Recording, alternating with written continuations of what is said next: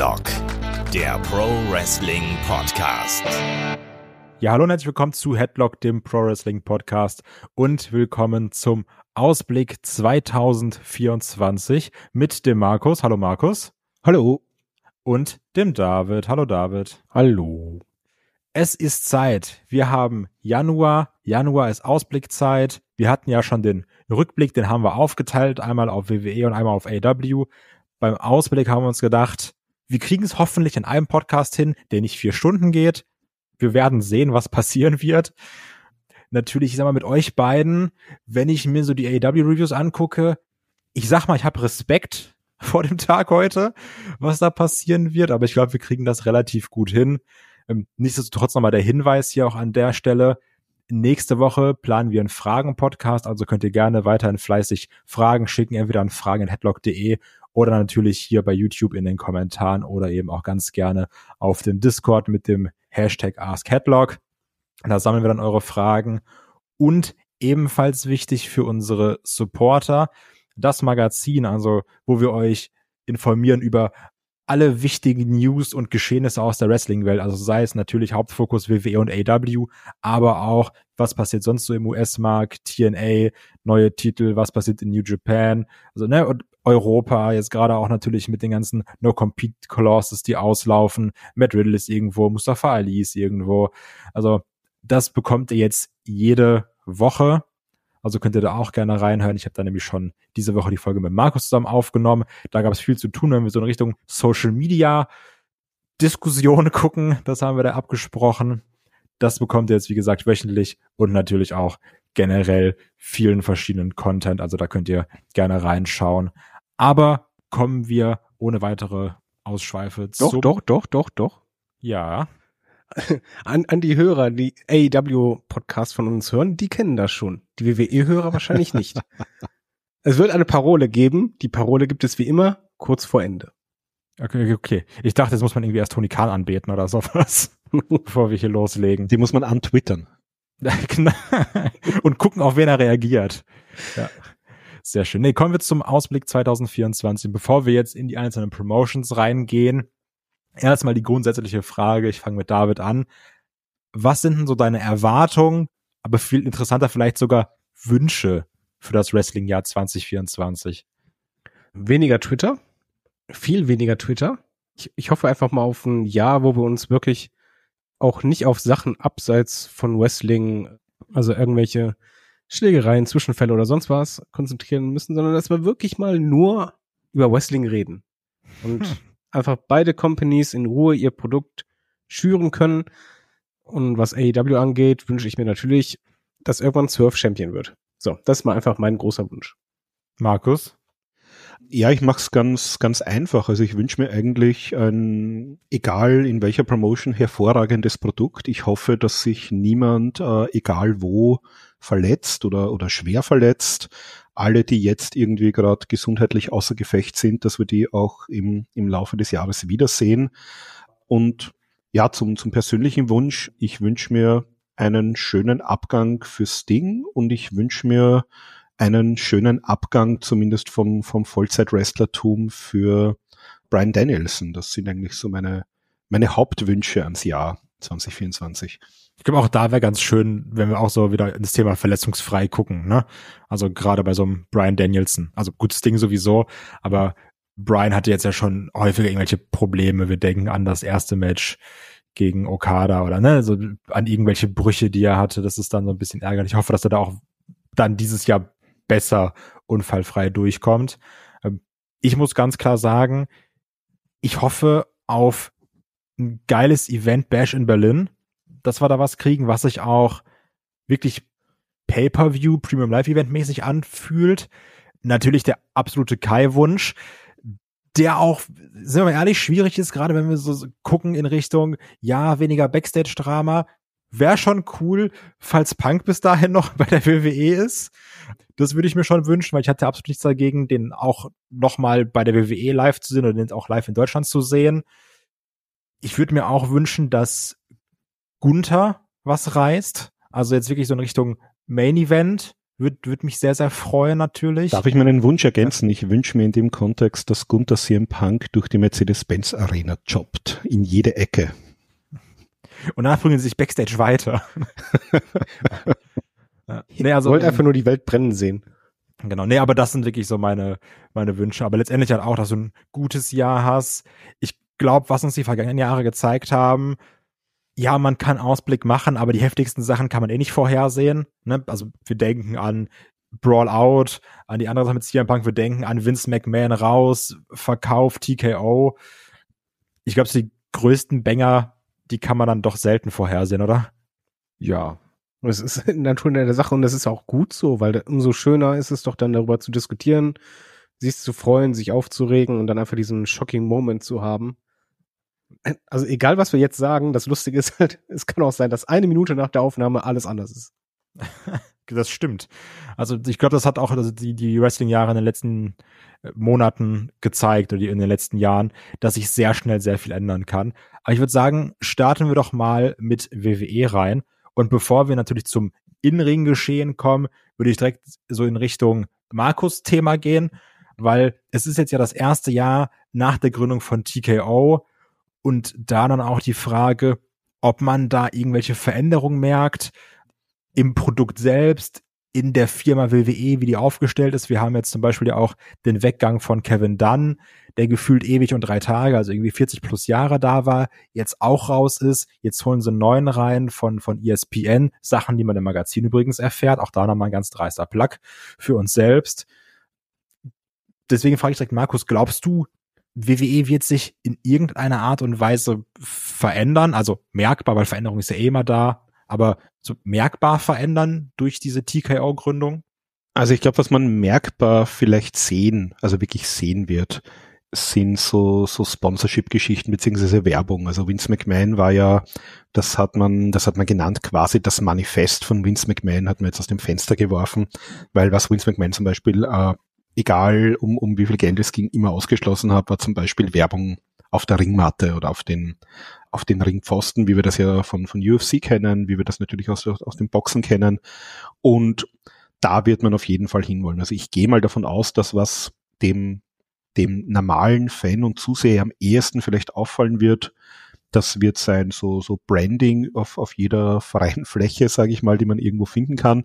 Ich kann mir vorstellen, dass es da mehr so Sponsorship-Deals gibt, also vielleicht auch mehr so gebrandete Matches, mehr so in, in diese Richtung, vielleicht auch mehr so Zwischensegmente, Product Placement, irgendwas auf die Art.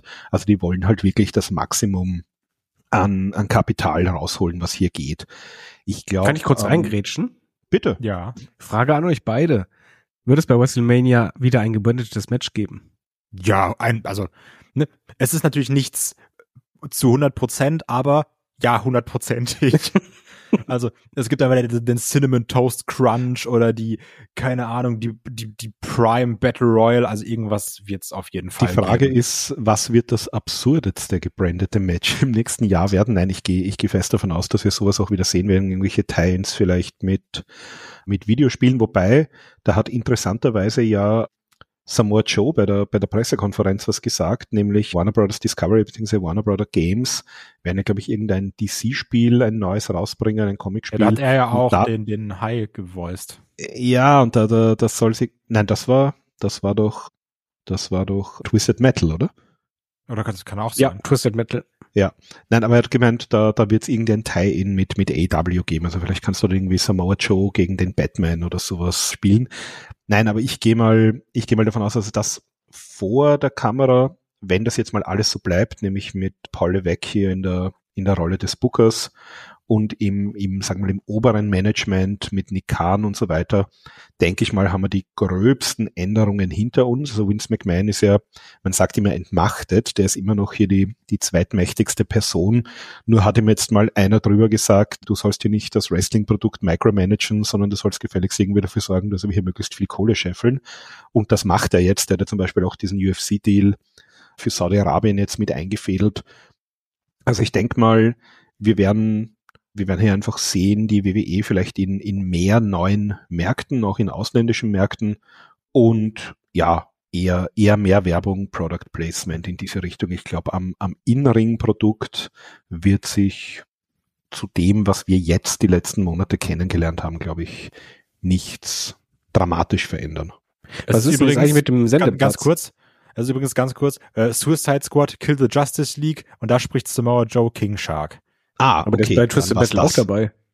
Ja, das eine schließt das andere ja nicht aus. Ja, da direkt zwei. Was ist denn eigentlich mit Sendeplatz bei War? Ja, das ist eine gute Frage. Da ist ja auch natürlich aktuell, oh, da wird auch mit Warner Bros. Discovery gesprochen. Was ist da denn los? Dann ist natürlich immer wieder Disney drin. Amazon Prime ist drin. Verlässt Monday Night Raw den Montag. Markus, als unser Experte, was sowas angeht. Das, das kann durchaus sein. Also beim USA Network ist ja jetzt SmackDown, also das ist noch ein bisschen hin, das wird ab Oktober dann der Fall sein. Also SmackDown läuft dann auf USA Network in den USA und NXT läuft bei CW, das wissen wir ja schon. Ja, bei Raw wird spannend. Also bei, bei USA Network sagt man halt, wenn die so viel Geld bezahlt haben, ist halt die Frage, ob die am Freitagsplatz bleiben wollen, äh, weil der Freitag ist ja traditionell ein nicht so guter. Der läuft jetzt auf Fox natürlich entsprechend gut durch die hohe Reichweite des Senders. Bei USA schaut schon wieder ein bisschen anders aus. Das heißt, mir wird zumindest mal ausgehen, dass SmackDown irgendwie den Freitagsplatz verlässt. Jetzt wäre es natürlich spannend. Vielleicht wandert das ja, wenn NXT am Dienstag bleibt, dann vielleicht ja auf den Mittwoch, also parallel zu, zu Dynamite, wenn dort auch alles beim Alten bleibt. Bei Raw ist es halt die Frage. Also mit Warner Bros. Discovery hat es ja schon längere Zeit geheißen, gibt es eigentlich keine ernsthaften Gespräche mehr.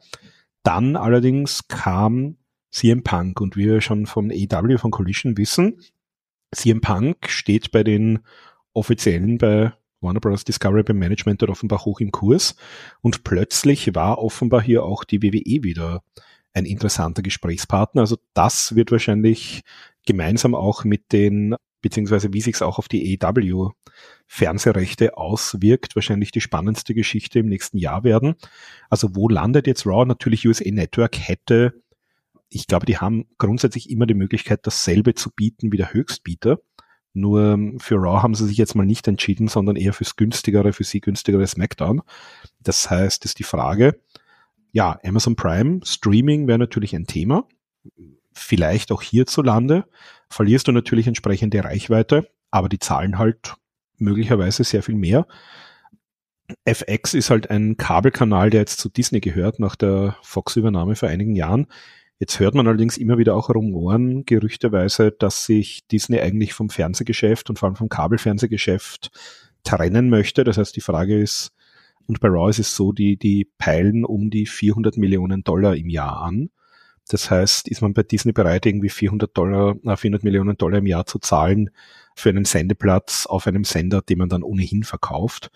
Also da wird aus meiner Sicht spannend werden. Und natürlich, wenn es Warner Brother Discovery werden sollte, muss man sich natürlich die Frage stellen, wie wirkt sich das dann auf, ja, auf EW auf, vor allem, wo geht EW dann hin? Weil USA Network wird es dann nicht werden, da ist schon SmackDown, CW, da ja, da läuft schon die, die NWA und dann eben NXT. NXT. Und dann ist halt die Frage, also wenn, wenn Raw wirklich bei Warner Bros. Discovery bei TNT oder TBS landen sollte, was für Optionen haben wir dann noch für EW? Da gibt's dann natürlich noch äh, Fox, wo jetzt SmackDown läuft. Nur haben die schon gesagt, die Zahlen eigentlich, also obwohl die Zahlen gut sind, reicht ihnen das nicht für das, was sie gerne an Werbewert zurückbekommen. Das heißt, das war für Fox offenbar ein Minusgeschäft. Das heißt, ob die jetzt wahnsinnig interessiert sind, die, die anderen großen Kabelkanäle, also NBC, das wäre genauso der gleiche Konzern wie USA Network. ABC wäre auch Disney. Also da ist dann die Frage und dann wird es natürlich schon ein bisschen dünn. Dann gibt es noch ESPN, den Sportsender. Der wäre natürlich ein guter Platz für Wrestling auch. Ist historisch schon ewig her, dass dort mal Wrestling gelaufen ist. Die AWA ist da mal gelaufen in den 80er Jahren. Aber da hast du natürlich sehr viel Live-Sport. Das heißt, da hast du natürlich die Gefahr sehr groß, dass du von deinem regulären Sendeplatz relativ oft irgendwie vertrieben wirst, weil halt dann Football, Baseball, Basketball, Eishockey, was auch immer Live-Übertragungen laufen. Das heißt, ich glaube, das wird sehr, sehr, sehr, sehr spannend werden, wo Raw und eben auch dann im Endeffekt die EW-Shows landen werden. Ich will Amazon Prime. Also ist die Frage, ob du es dann hierzulande trotzdem bekommst. Wollte ja, ich Amazon sagen. holt ja eh, wenn Amazon Rechte holt, sind die ja eh immer global. Das, das, das wäre halt dann die Frage. Das ist natürlich die Frage, was besteht, weil wir haben natürlich Ich weiß nicht, ob Amazon Prime die gleiche Filmauswahl hat. In, in, in, mit, mit VPN und sowas. Also nee, Fußball, ja. Fil Filme nicht, aber es geht halt um Live-Shows, diese halt, wo sie die Rechte holen, die sind halt immer global. Gut. Das, das müsste man sich dann wahrscheinlich ansehen, weil natürlich hier haben wir jetzt noch Verträge mit Pro7 Max, die laufen, glaube ich, die sind letztes Jahr verlängert worden. Das heißt, die müssten noch laufen bis Ende 25 oder April 26 oder sowas. Ich glaube, ja, aber das, das, das ist ja kein Problem. Du kannst ja sagen, bei Amazon, so bei anderen Formaten auch, da live und bei Max ist es halt mit ein paar das, Tagen später. Bei Serien machst du das ja auch. Ja, das ist einfach die Frage, da, da kennen wir natürlich die Verträge nicht. Also wenn die, wenn die sagen, für Deutschland sind wir hier exklusiv für, für einen gewissen Zeitraum. Aber klar, wir hatten das natürlich in der Vergangenheit auch immer. Also wir haben ja im Moment in, im deutschsprachigen Raum auch gar nicht die Möglichkeit, live zu gucken. Das hatten nicht wir mehr. mit Sky beziehungsweise mit The Zone. Und Klar, wäre natürlich spannend, also gerade für uns, wenn wir es zeitnah, vor allem auch im Originalton, irgendwo legal sehen könnten. Das wäre natürlich eine feine Geschichte. Ja, wie gesagt, Streamingdienst ist halt immer die Frage, weil wie sind wir denn alle ich meine, gut, das waren auch andere Zeiten, aber wie sind wir alle zum Wrestling gekommen? Wahrscheinlich haben wir irgendwann mal rumgezappt und sind bei zwei schwitzenden Typen in Unterhosen hängen geblieben und waren dann irgendwie angefixt. Aber heutzutage zappt auch keiner mehr rum. Ich wollte gerade ja, sagen, eben. heutzutage, überall guckt dir mal die Anschaltquoten der Serien auf den Streamingdiensten an, da, da träumen die Sender nur von. Wenn die Sender mal froh sind, wenn sie drei, vier Millionen haben, hast du mal eine Debütfolge von der Serie, die einfach mal 35 Millionen erreicht im Streaming. Das stimmt schon. Jetzt haben wir natürlich in Deutschland ähm, das, das Problem mit dem Jugendschutz. Das heißt, kann ich auf Amazon überhaupt einfach so meine RAW-Werbung Ja, ja, da gibt's einen Jugendschutz. Und, und der Sechsjährige, so wie in dem Alter waren wir alle ungefähr, wahrscheinlich, wie wir mit Wrestling gucken begonnen haben, kommt da zufällig drauf und, und schaut sich das an. Also es geht eher um diese. Nee, aber den Parental Lock, um den hast du auch so bei Sportevents. Okay. Den, den, den hast du so generell bei Amazon, können die den aktivieren. Und okay, was man ja auch klar. merkt, was in den letzten Jahren aufgekommen ist, wo WWE ja auch heftig drin ist, ne? Und um so ein bisschen diesen, den, den Krieg der Brands, der Companies zu befeuern, was AW wirklich noch gar nicht schafft oder schlecht schafft, was AW, ach, was WWE aktuell wirklich par excellence macht, ist halt Social Media für Reichweite und Werbung be zu benutzen. Ne? Wenn du halt guckst, die Sachen mit The Rock, die Sachen mit CM Punk. Also ich glaube, da ist relativ egal, ob da jetzt irgendeiner sagt, oh, was sehe ich denn jetzt bei Amazon Prime als Vorschlag, was wir eh alle hassen, wenn da Werbung vorkommt, sondern es ist, glaube ich, eher, was sehe ich auf TikTok, was sehe ich auf Insta, was sehe ich auf Twitter slash X.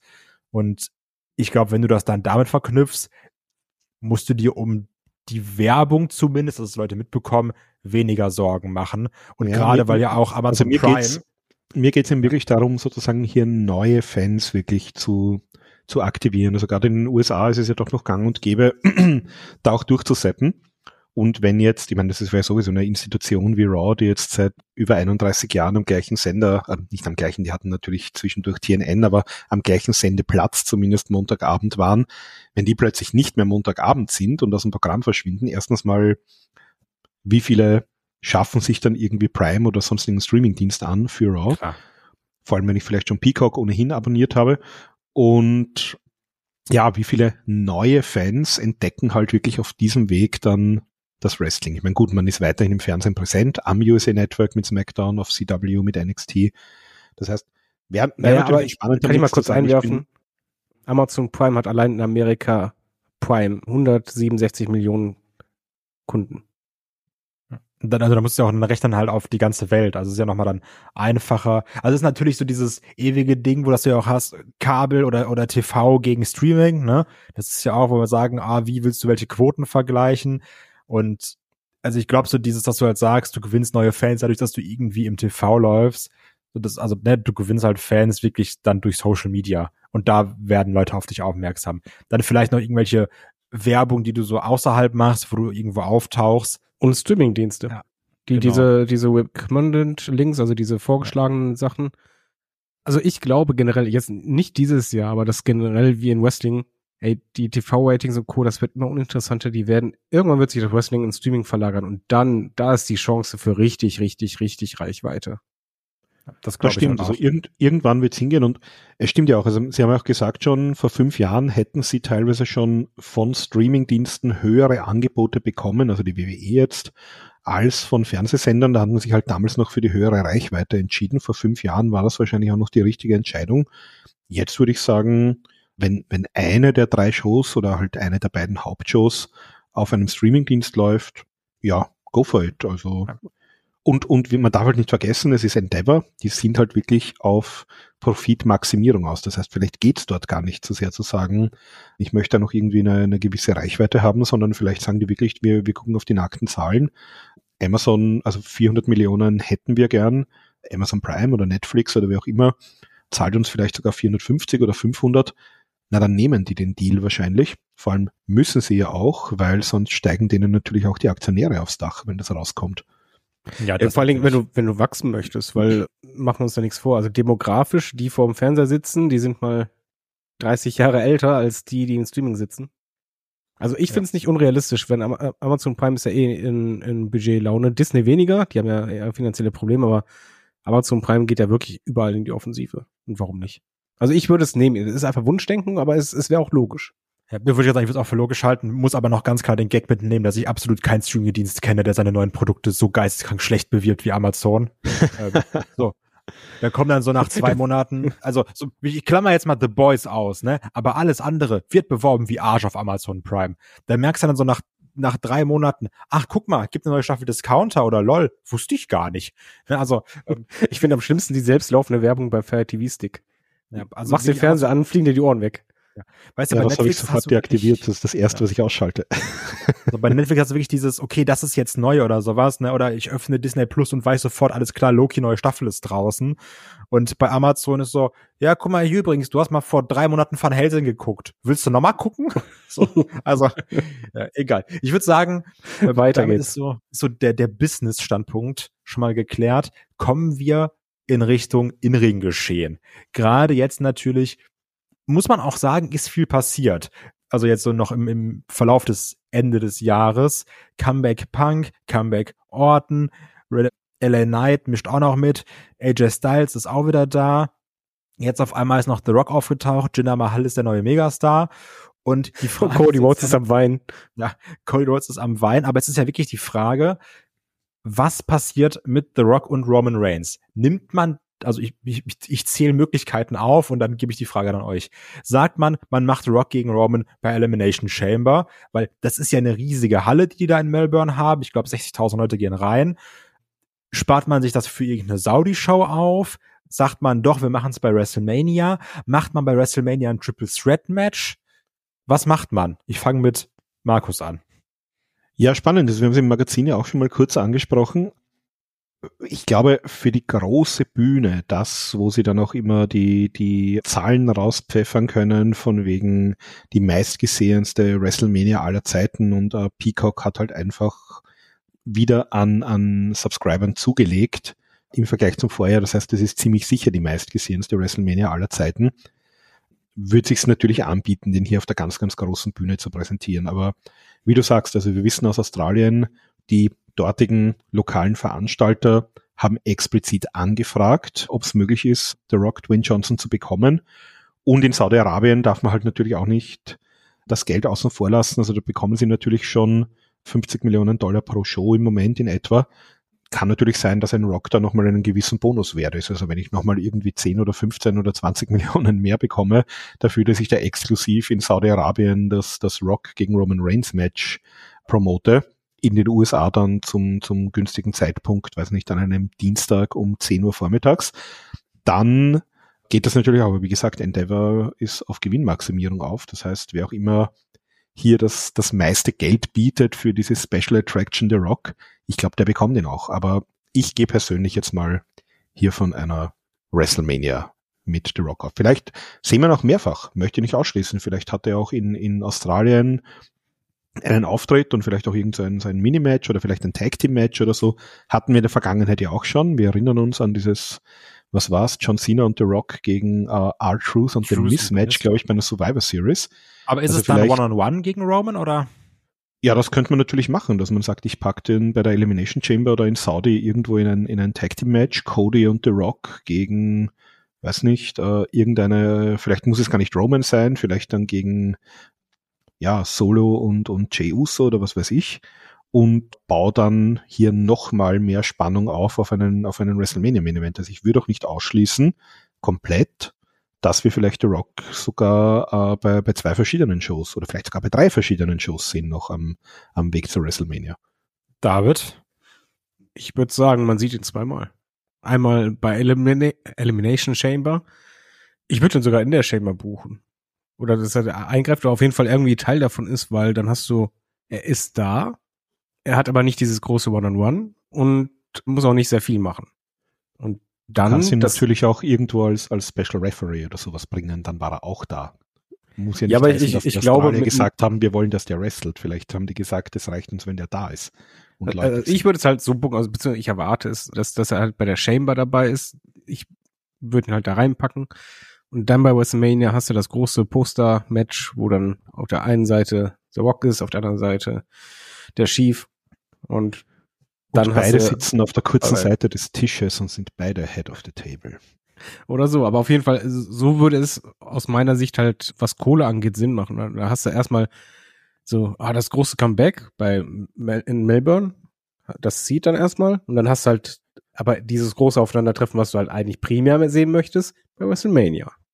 Okay, also ich würde nämlich diesen Weg gehen, das würde ich dann auch direkt als Überleitung zu der nächsten Frage nehmen, weil ich sehe es so, dass man das One-on-One-Match, also ich bin komplett bei David, das ist das Money-Match, absolut, The Rocking Roman, up, ne, all the way. Ich gehe trotzdem davon aus, dass man, sollte man diese Paarung anpeilen, macht man daraus ein Triple Threat Match. So, in der Manier, bei WrestleMania 20, 30 und 40 machen wir jedes Mal ein Triple Threat Match im Main Event, Main Event. Ich sehe auch da Cody immer noch so ein bisschen als Ziel, das jetzt noch mal bis SummerSlam zu ziehen. Weiß ich nicht, ob das so schlau wäre. Würde The Rock auch in einem Tag Team Match vielleicht sehen bei Chamber, mehr aber auch nicht. Trotzdem sehe ich auch Cody im WrestleMania Main Event, weil das wäre nämlich meine Frage was wird denn dann in euren Fällen mit Cody, was, was macht Cody dann an Mania, Markus?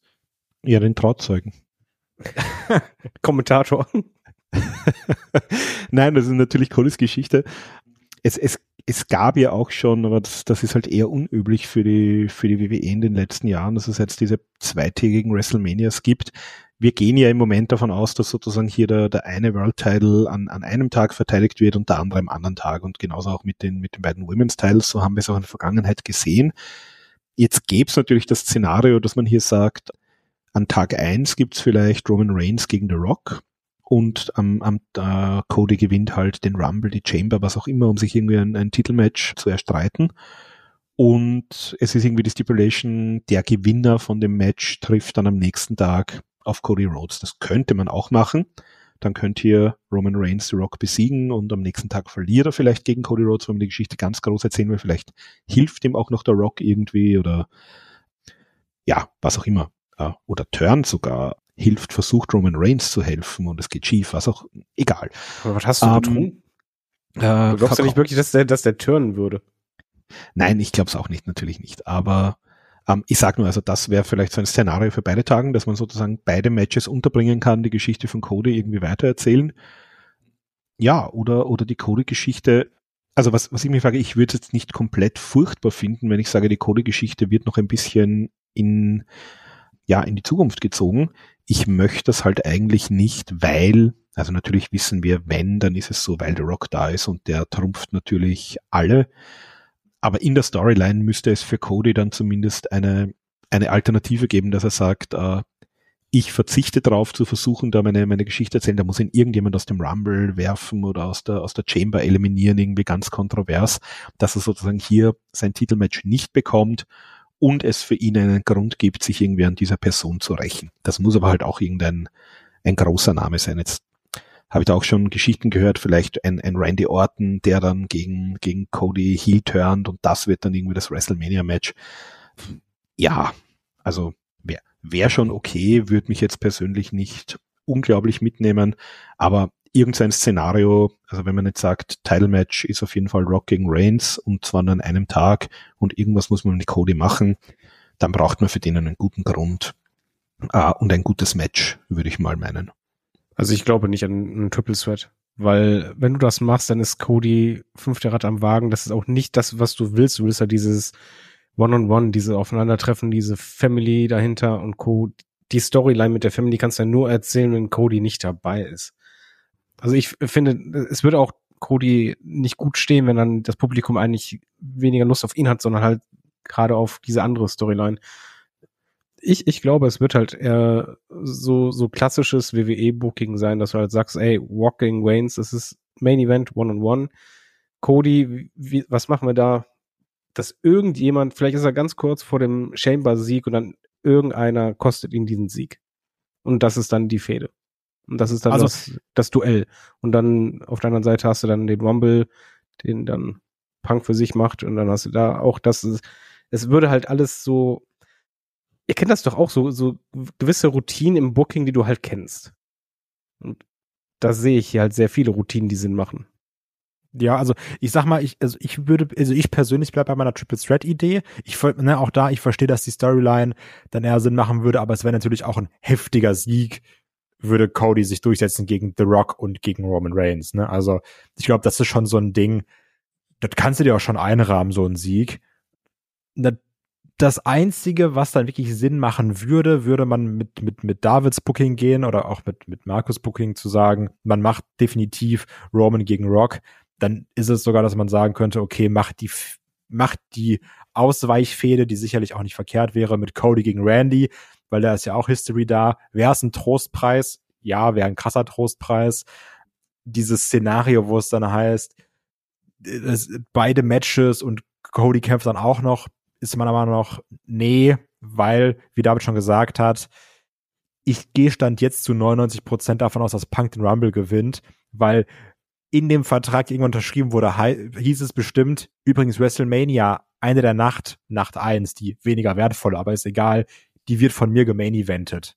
Also da verwette ich mein Hintern drauf. Es ist ja auch vom, vom Publikum so. Es sind halt die großen beiden Comebacks. Cody ist halt der Leidtragende, aber was willst du denn das Unternehmen machen? Sollst du die beiden ganz großen, die größten Comebacks, die du überhaupt haben kannst, nicht auf Platz eins setzen, musst du. Ja. Da, da, ja, sehe ich halt auch so. Und weiß Cody mal, wie das ist. mal wieder. CM Punk nimmt ihn so Backstage in den Arm, sagt so, I feel you, bro. genau, aber, also ich glaube nämlich, also das eine Main Event, also das Hauptmain Event bei Tag 2 wird sein Roman gegen The Rock, in Klammern mit Cody Rhodes. Und das andere Main Event wird sein CM Punk gegen Seth Rollins, oder? Ja, Punk und Rollins steht fest. Beim anderen sage ich One-on-One, aber ja, Punk gegen Rollins musst du machen. Ja. Vor allen Dingen weißt du dann auch, Rollins ist halt jemand, der Punk zum guten Match ziehen kann. Absolut. Also da bin ich auch dabei. Ansonsten dann natürlich noch ja. die Frage, was kriegen wir noch bei Mania? Aber das ist ja gerade so das Hauptding. Titelmatches, ne? Was, was für Promis werden wir dabei haben? Gunther gegen Lesnar. Gunther gegen Lesnar davon gehe ich eigentlich aus. Das wäre schon. Das wäre geil. Das ja, ich denke mal, die, da gab es ja letztes Jahr im Rumble schon diese kurze Konfrontation. Ja. Also wenn, wenn man das machen Gab es auch mal mit Keith Lee und Brock Lesnar. Ja, es gab es ja, gab aber ich glaube, hier kriegen wir es. Wir kriegen es jetzt endlich.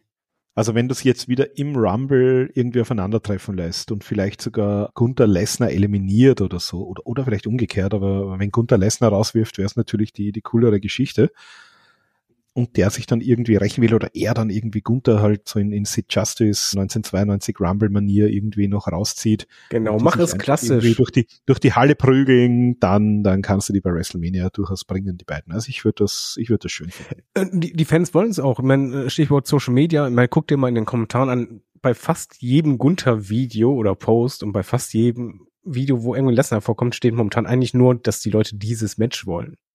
Ich habe da auch super Bock drauf, ne? Also, also, also würde ich, nehme ich mit Kusshand sofort.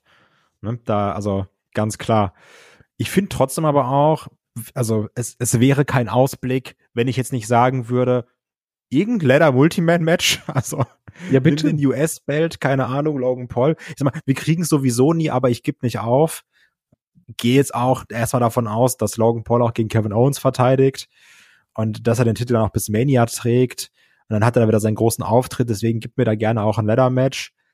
Ansonsten, ja, Judgment Day, schauen, was die machen. Ich hoffe sehr, das ist übrigens auch einer meiner großen Wünsche für 2024, dass man die Art Truth im Judgment Day Storyline viel weiter zieht, dass gibt, also von der Emotionalität her gibt mir das nicht diese Sami Zayn Vibes, aber das ist lustig hochziehen. Allein dieses Video in der letzten Raw-Ausgabe, ne, was da gefotoshoppt ist, wo, wo die da alle als Babys sind und sowas alles, wo dann Artruth in jeden Judgment Day Moment reingefotoshoppt wurde. Ich kann es wieder nur sagen, es ist wie damals beim 24-7 Belt und jetzt auch wieder, ey, Artruth, der Typ ist Gold wert, ich liebe den. Ja, vor allem, der ist über 50 und, und sieht so aus, also allein dafür das ist heftig. Das ist, ne? wenn, wenn, wenn, wenn, die, wenn die irgendwann mal rausfinden, wie alt der Typ wirklich ist, ist ja das sofort vor die Tür gesetzt, aber er schaut halt nach wie vor aus wie 30 und darum ist er einfach immer noch da. Also Artus ist eh, eh Gold wert und vor allen Dingen, ich glaube, WWE weiß ja auch, was die an denen haben. Und ich denke schon, dass man das ein bisschen zieht. Aber was mir ein bisschen gerade untergeht, was ich überraschend finde, wir reden gar nicht über die Frauen. Was, was erwartet ihr denn da? Ich hoffe, dass man für Rhea Ripley einen vernünftigen Gegner, eine vernünftige Gegnerin findet. Also ich gehe, ich gehe eigentlich von Rhea gegen Becky Lynch aus. Das ist eigentlich das eine große Match, was wir so noch nicht gesehen haben. Und ja, auf der anderen Seite, wenn, wenn eben die, die, die Truppe rund um, um Bailey und Co. zerbricht, dann vielleicht Bailey gegen Io Sky. Ja, kann auch sein. Das wäre so, so klassisch WrestleMania, da findet dann, ja, warum nicht? Das wird ja Sinn machen. Wer gewinnt denn den Damen Rumble? Dann Becky ja, oder? Be Becky müsste dann eigentlich gewinnen. Also außer ja. man macht irgendwie noch eine, eine zweite Elimination Chamber dafür, wobei, ja, braucht man vielleicht fast für die, für den, für den anderen Titel. Aber irgend sowas. Ich meine, ich möchte auch nicht ausschließen, dass man irgendwie noch Bianca, dass, dass man eins davon wirklich ein Three-Way macht mit, mit Bianca drin. Aber ich glaube, Rhea gegen Becky im Singles-Match wäre schon eine, eine solide Nummer aber auch da dann, glaube ich, mit Verteidigung von Rhea, oder? Weil, ja, die hatte ihre Fäden und Gegner, aber die hat ja noch, noch, noch eine, in Anführungsstrichen, große Fehde gewonnen, weil sie halt keine große, große Fehde hatte. Also es wird sie auf jeden Fall so in der Öffentlichkeit nochmal wirklich als absoluten Superstar zementieren, wenn sie hier bei WrestleMania Becky Lynch besiegen kann. Das mal auf jeden Fall, ja. Ja, und man merkt ja auch, also Ria, auch wenn wir jetzt zum Beispiel gucken zur Hausshow, bei der wir waren, also Ria ist over wie sonst was, ne? Also auf zu der Recht. Welle sollte man, ja, absolut zu Recht. Auf der Welle sollte man weiterreiten. Ich zähl's noch zu, zu WrestleMania, weil es ist das altbekannte Problem. Was machen wir mit dem Koffer? Damien Priest? Doch nö. Nee, oder? Also, nee, nicht, also das ist nicht die WrestleMania, wo es richtig wäre. Nee, nee, ich, ich meine aber, also, so, er hat jetzt noch, glaube ich, fünf Monate auf Uhr. Irgendwann wird's passieren. Aber hier gehört's nicht rein, finde ich. Also, es gehört weder bei Rollins CM Punk rein und es gehört auch nicht bei Roman Rock in Klammern Cody Rhodes rein. Aber also, riecht das nicht so nach so diesem War After Mania Moment? Boah, das wäre aber schon näher. Also, ich, ne? Also ich, aber du weißt, was schön, ich meine, wenn, ne? Wenn Punk sich den Titel von Rollins holt und Priest ihn am nächsten Tag den Titel wieder abnimmt, gut, dann hättest du fürs, für die nächsten Monate mal deine, deine gesetzte Fehde. Boah, aber ey, also ne, Leute, ich weiß, Damian Priest, schön und gut, ist auch echt kein schlechtes Talent, macht sich auch oder sowas. Aber das ist doch kein Main Event Champion Material. Ja, also, oder Ilya Dragunov hätten wir noch. Der mit dem Koffer kommt, oder? Was? Jetzt Nein, aber das ist ja auch ein Titel, gegen den er, gegen den er eincashen könnte Ach, wahrscheinlich. Das, ja, aber das ist immer so eine dumme Notlösung. Das ist so dieses, ja, wir haben Money in the Bank scheiße gebuckt. Ja, also, brauchst du dir doch den Koffer auch gar nicht geben. Ja, es ist ja wie bei Austin Theory. Ja, ich cash gegen den US-Champ ein und verliere dann auch noch. Naja, nee, oder das, das, das was du natürlich schon machen kannst, ist, der könnte natürlich zum Beispiel bei WrestleMania, ich sage jetzt mal, also jetzt nicht im, im Rock gegen Reigns Match, aber im, wenn wir wirklich Punks gegen Rollins, äh, Punk gegen Rollins bekommen, könnte ja tatsächlich sein, dass er irgendwie nachher rauskommt und irgendein Fuck-up passiert mit dem Judgment Day, dem sozusagen hier den, den Titel und den Koffer kosten. Und dann, oder vielleicht gibt es sogar einen absichtlichen Turn und dann hast du einfach deine, was sie ja eh schon seit Monaten anteasen, Fehde von Damon Priest eben gegen den Rest vom, vom Judgment Day. Ja, aber so belästige mich mal damit nicht, wenn CM Punk gegen Seth Rollins kämpft. So, also ich finde gut, dass Markus Vorschläge machen alles kaputt bei Kai. nee, aber also, ne, du hast es ja auch selber gesagt, das sind halt die Money Matches, ne? Und tut mir leid, aber da muss dann auch mal ein Judgment Day nicht stören. Ey, von, so Cash bei Backlash in Frankreich ein, Damien Priest, aber wirklich nervt mich nicht bei WrestleMania. Ja, das hätte sich halt natürlich, also wir können uns angeboten hätte sich das natürlich in, in Puerto Rico damals, aber Ja. Da war es halt noch zu früh. Ja, genau, das, das wäre das nächste Thema, was ich euch noch kurz fragen wollte. Was machen wir denn mit, mit Backlash in Frankreich? Weil normalerweise haben wir ja da eher irgendwas so den Local Hero, also in, in Berlin können wir uns halt vorstellen, Gunther oder irgendwas mit Imperium. Franzosen haben wir, glaube ich, aktuell. René. Dupree kommt. Ja, Oh also wir hatten mal Amal, was ich mir natürlich vorstellen kann, französischsprachig würde sich natürlich anbieten für, für Sami Zayn und Kevin Kevin, Owens. Owens. dass man die irgendwo in eine prominente Position nochmal bringt, vielleicht sogar in ein Titelmatch. Ansonsten, also äh, bei Backlash Frankreich bin ich noch ein bisschen ratloser als beim Bash in Berlin, weil da kann ich mir tatsächlich was vorstellen, was man den Leuten bieten kann. Das Gute ist, ich glaube, Backlash Frankreich wird auch so ein Gradmesser, wo man sagt, kriegen wir Hausshow oder kriegen wir Premium Live Event? Weil, sind wir mal ehrlich, auch Backlash, was man sonst so hatte danach, war jetzt auch nie das geilste von der Welt. Ja, aber du kannst, es bietet sich halt an für ein paar WrestleMania Rematches. Also da kannst du schon mal, ich meine, Rock gegen Reigns wird man dort nicht rematchen, aber wenn jetzt zum Beispiel Punk gegen Rollins äh, passiert, könnte Und man damit ist zum das Ding auch fertig, zeigen ne? oder so. Dann, Ja. dann passt das schon. Also das ist natürlich noch ganz interessant. Deswegen, ich würde auch dann direkt kurz Bash in Berlin damit abfrühstücken. Also ich, ich hoffe sehr, dass wir da so eine geile Party-Crowd haben, auch wenn es Deutschland ist und wir wissen, Deutschland ist schon kacke und es ist Ja, aber die letzte okay. Hausshow war schon ganz gut. Ja, war gut, aber also es ist aber auch nichts Kreatives, ne? Nein, das nicht, aber die, die Frage ist halt, und das wissen wir ja nicht, wie reagiert halt eine deutsche Crowd, wenn es halt nicht eine Hausshow ist, sondern also wenn es mal wirklich Matches sind, um die es was geht. Dann sind dann so Leute, die beschweren sich, wie die die äh, VIP-Karten für Helene Fischer gekauft haben. also, Es gab kein Essen mehr. Ja, genau. Trotzdem würde ich mir da wünschen, dass Gunther da den World Heavyweight Champion herausfordert oder von mir aus sich sogar den Belt holt und ich möchte CM Punk sehen. Ich bin ganz ehrlich, der Rest ist mir egal. Ich will einfach eine gute Zeit haben. Ich nehme noch Ja. irgendein Tag Team Titelmatch mit Imperium mit. Ja. Ja, Ilya pack's auch noch auf die Karte. Ilya Ja, hätte ich auch noch gern gesehen, genau. Also, ich glaube, Also das hätte ich so, doch gern gesehen. Ich habe weder Tickets noch sonst was im Moment. Also, aber grundsätzlich, also egal, ob ich vor Ort bin oder nicht, ich, ich hätte es vor Deutschland Nimm nur einfach Kais natürlich Karte. gern gesehen. Nimm einfach meine Karte, genau. Ja. Ja. Aber äh, Chris und ich sind ja da. Von daher, das wird dann schon ganz fein.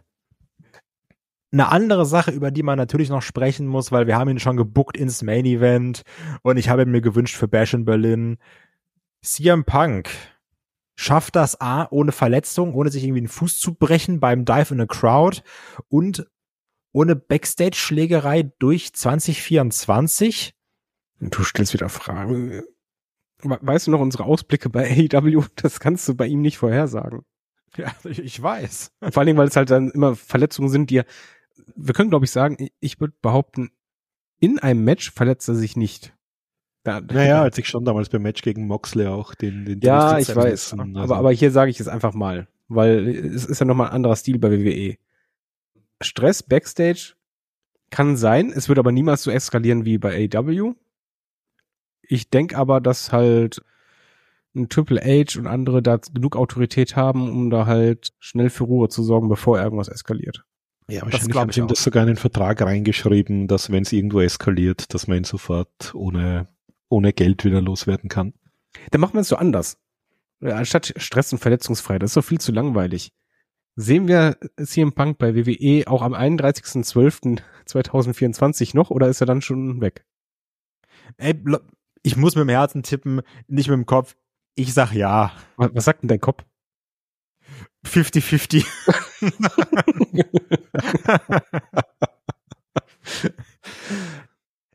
Nein, also ich, ich- glaube, ich das glaub Jahr macht er voll. Ich glaube auch, dass der, dass der mindestens zwei Jahre, also wenn er sich, wenn er schafft, verletzungsfrei zu bleiben, der hat ja jetzt auch ein bisschen, also den, den wird man ja nicht mehr so, sag ich mal, ja, schuften lassen wie, wie damals. Es gibt ja auch weniger Hausshows. Ich glaube, Hausshows wird er auch nicht im, im großen Stil machen. Also der wird eher bei den, bei den TV-Shows nur zu sehen sein, bei den PLEs. Ich glaube, das ist auch ein, ein ganz gutes Pensum für ihn. Und ja, solange der irgendwie glücklich und motiviert ist und man ihm irgendwie, der wird sich schon irgendwie seinen, seinen Titel oder seinen WrestleMania Main Event irgendwie erarbeitet haben. Er, er hat ja offenbar auch irgendwelche Ambitionen, dass er dabei bei NXT irgendwie als in, vielleicht nach seiner Karriere irgendwie arbeiten möchte als, ja, weiß nicht, Trainer oder wie auch immer irgendwie mit jungen Leuten arbeiten. Das wollte er grundsätzlich bei EW auch schon. Sozusagen der, der CM Punk, der hier Hof hält und dem alle zuhören und dessen, dessen Anweisungen da irgendwie Folge geleistet wird. Das heißt, ich glaube, er spekuliert auch so ein bisschen in diese Richtung und da wird er sich natürlich auch ein bisschen anders benehmen. Da, da werden ihm auch die Jungen vielleicht nicht so sehr sagen, ja, naja, lass mal, weil gerade so natürlich der NXT-Nachwuchs, wenn die jetzt nicht irgendwas im Indie-Bereich kommen, sind ja das tatsächlich junge Sportler, die im Wrestling noch nichts erreicht haben. Und da höre ich natürlich einem Veteranen vielleicht auch ganz anders zu, als wenn ich sage, ich habe die letzten zehn Jahre ohnehin irgendwie die Indie-Szene abgerissen, was will mir der beibringen? Also ich, ich sehe Punk bei der WWE durchaus mit, mit ein bisschen mehr Zukunft, als das bei AW der Fall war. Das klingt doch erstmal schön. Was man ja auch jetzt betrachten muss, eine Sache, die wir in den letzten Jahren weniger hatten, ist die Tatsache, wir hatten ja dieses häufig, oh, es, es fehlen so ein bisschen die Main-Eventer. Also du hast dann so zwei Leute und dann, klar, dann ziehst du mal wieder einen Shinsuke Nakamura hoch und dann ist er auch da und dann hast du jetzt einen Cody bekommen. Aber gerade jetzt auch durch die Comebacks haben wir jetzt ja schon wieder mehr Main-Eventer da. Hm. Ne? CM Punk, nimmt der Jinder Mahal auch noch einen Spot weg. Wollte ich gerade sagen. Event, ne? ne? Don't hinder the Jinder. Den haben wir jetzt auch wieder am Start, unseren alten Main-Eventer. Aber jetzt auch natürlich AJ Styles. LA Knight irgendwo Midcard übrigens auch da noch ganz kurz bitte. LA Knight holt sich bei WrestleMania den US-Belt, um das nochmal abzuhaken. Das darf ich nicht vergessen. Es könnte jetzt auch schon schwieriger werden für neue Talents, sich so ein bisschen durchzusetzen. Wieso sagst aber, du denn jetzt? Also ja, es war sowieso auch schwierig, aber weil jetzt das, die, die Main Event Riege ja noch mal mehr besetzt ist. Und aber wir haben genau dasselbe Problem wie, wie die Jahre zuvor auch. Wir haben e exakt das typische WWE-Problem. Du hast Main Eventer und dann guck dir mal die Durchschnittsalter von denen an. Ja, das stimmt, aber du hast jetzt einfach noch mehr, meine ich, weißt du? Also, ja, ja aber, es, ist, aber es war ja immer so, dass halt du quasi gar nicht richtig aufbauen konntest von hinten her, weil du dann immer irgendwelche dicken Namen wieder in, in den Ring geworfen hast. Da kam mal ein John Cena zurück, dann kam man Lesnar zurück oder sonst irgendwas. Es waren halt immer diese großen, gestandenen Namen. Und das sind halt ja. immer ältere. Und ja, nur du, jetzt hast du halt eben nicht als, in Anführungsstrichen, Part-Timer da, obwohl sie doch Part-Timer sind, sondern als Regular Part-Timer. Also weißt du, jetzt ist es eben nicht dieses, yo, wir sind jetzt mal kurz für die Mania-Season da, sondern auch mit einem AJ, Randy, CM Punk hast du ja Leute, die das ganze Jahr über da sind, was es halt nochmal schwieriger macht, als so ein Goldberg, der, der sagt so, ach, ist ja wieder WrestleMania oder Saudi-Time, jetzt bin ich mal kurz da das macht es halt nochmal also, schwieriger, meiner Meinung nach. Ja, ich, ich sehe halt das, das Problem einfach. Für mich fühlt es sich genauso an wie sonst auch, dass du, du hast ja nicht so viele Spots, Main-Event-Bereich. So, und diese Spots sind eigentlich immer belegt von Älteren. Ich finde es einfach noch enger geworden. Ja, jetzt ist es halt so, dass auch die Uppercard-Card besetzt wird von Älteren. Ja, genau, das ist halt das Problem. Also es ist, es war irgendwie immer besetzt, aber jetzt ist es noch mehr besetzt. Und das ist so ein bisschen das Problem dabei. Deswegen ist die Frage, jetzt, wir reden jetzt nicht mal zwingend von der Main-Event-Riege. Auch da ist meine einzige Hoffnung zu sagen, Gunther bricht da irgendwie ein. In der Midcard habe ich gerade gesagt, der aber heuer auch schon 37 wird, muss man dazu sagen. Also das ist auch nicht mehr der ganz junge Hüpfer. Ja, aber es ist ja nicht nur Hüpfer im Vergleich zu den, zu den 40-Jährigen da oben. Mit 40 Aber vielleicht, wir, wir haben ja das, wir werden das ein bisschen später, ich würde das mal vorziehen. Wer glaubt ihr denn, das hier von, äh, wenn wir jetzt schon sprechen, von, von frisches Blut muss irgendwie nachkommen und Main Eventer, wer könnte denn hier von NXT hochkommen und und wirklich bis ganz nach oben, ich sag mal, innerhalb von, von ein bis zwei Jahren sich, sich durcharbeiten. Manche Leute innerhalb der WWE, ich nicht, ich wehre mich mit Händen und Füßen gegen, würden vielleicht sogar einen Braun Breaker nennen, würde das wäre auch mein, mein erster Name gewesen, von dem ich es jetzt gedacht ja. hätte. Ja? ja, weil er auch so präsentiert wird. Aber ich finde, der ist so langweilig wie Streichen. Deswegen auf gar keinen Fall. Einen Camelo Hayes hat man ja auch schon im Main Roster präsentiert. Ich glaube aber nicht, dass der mehr wird als ein Mitkader im Main Roster. Ich glaub, auch wenn ich dass tatsächlich hier ein Trick Williams bessere Chancen hat, weil der ist auch ungleich mehr over. Ja, das ist es halt aber auch da sehe ich den in der Midcard, aber wer im Main Roster ankommen könnte, und ankommen heißt nicht Main Event, wäre dann trotzdem ein Braun Breaker, ein Carmelo Hayes und vielleicht ein Trick Williams, obwohl ich den eigentlich gerne noch lieber ärmer als ähm, NXT Champion sehen würde. Und bei den Damen hast du natürlich, also da ist so dieses Problem, ich finde, da werden auch häufig schon Damen hochgezogen, obwohl die noch gar nicht Hauptchamp waren. Aber vielleicht nimmst du da auch, die hat zwar den Bild auch schon gehabt, Roxanne Perez, Cora Jade, für den Look einfach, weil es WWE sagen, sie ziehen den Nikita Lions hoch, könnte ich mir vorstellen. Auch Also wenn ich würde, wenig wenn, Matches wenn, wir hatte. vom, wenn wir vom Look reden und auch durchaus mittlerweile von der, von der Fähigkeit im Ring, würde ich auf jeden Fall auch, ich weiß nicht, ob, sie, ob wir sie schon heuer sehen, aber Tiffany ich glaube? Tiffany Stratton ist, glaube ich, jemand, mit dem man sicherlich größere Pläne hat, ja. Ja, legitim. Ich glaube, das sind so die, die man nennen könnte. Ich glaube, David, du willst auch keinen mehr einschmeißen, ne? Nein, ehrlich gesagt sehe ich halt gar keinen momentan. Ja, aber so dieses klassische, ja, es gibt wieder Call-Ups, deswegen, wen nimmt man, ne? Also ja, da- das ist was anderes, wo wo halt ich jetzt sage, von, okay, die haben halt wirklich eine Chance oder zumindest zeitnah eine Chance, sich dann durchzusetzen oder zu etablieren, sehe ich halt einfach nicht viel. Wie seht ihr denn, die, die sind ja jetzt schon seit kurzem im Main Roster, was ist denn mit den Creed Brothers, beziehungsweise auch mit den beiden Einzelnen? Also da sehe ich ja durchaus auch, Julius, wenn überhaupt. genau, den, den hätte ich eher gesehen, dass man da vielleicht irgendwann Pläne hätte. Wir haben es angesprochen, auch im Magazin, deswegen auch hier nochmal. Können wir bitte Tag-Teams auch eine gewisse Zeit einfach erstmal wieder Tag-Teams sein lassen? Nein, So. Olf. So, ja, ich sehe, dass Julius 20 mal irgendwie talentierter ist und dass er auch einem heftige Kurt Angle Vibes gibt. Nichtsdestotrotz, ich fänd's auch mal cool, wenn wir Tech-Teams kurz Tech-Teams sein lassen. Ich glaube, das können wir ja Moment. durchaus machen. Also das muss ja auch nicht sein, wo wir sagen, dass die splitten wir jetzt sofort. Ja. Aber, ich Aber denke mal so in, in den nächsten zwei, drei Jahren sehe Ja, ich das den schon. durchaus mal in einer, in einer hohen Position auf der Karte regelmäßig. Ja, das könnte ich, Ich mir auch ja- vorstellen. Ich habe persönlich immer noch die Hoffnung, dass wir, dass wir irgendwann auch bald mal Ilya im Main Roster sehen. Als Teil von Imperium oder nicht? Ja, ich weiß nicht, ob der da so wirklich, außer dass er die gleiche Sprache spricht, wirklich vom, vom Image hereinpasst. Also entweder wird das derjenige, der dann, der dann Gunther entthront. Das würde ich ja persönlich sehr charmant finden, vor allem nach den beiden Matches, die die äh, sich bei NXT und NXT UK schon geliefert haben. Mhm. Ähm, oder man bringt den halt einfach so als, also funktionieren würde der, glaube ich, ist halt die Frage, ob er diesen, gut, wir haben das eine Match gesehen bei NXT gegen Dominic Mysterio, da war es ja so der, der bisschen weniger ganz harte Stil, den er, den wir von ihm gewohnt sind. Also ich denke mal, einen Main-Roster Ilya wird man ein bisschen sanfter wahrnehmen, wenn das, wenn das bei Ilya das richtige Wort ist.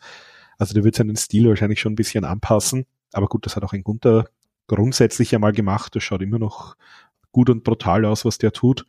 Aber also Ilya ist für mich halt irgendwann bei NXT verschwendet und sollte eigentlich regelmäßig auch im großen Produkt zu sehen sein. Ja, wenn er da nicht so, das ist der böse Russen-Gimmick kriegt oder sowas, ne? Also, naja, Vince ist ja gerade nicht mehr da, ne?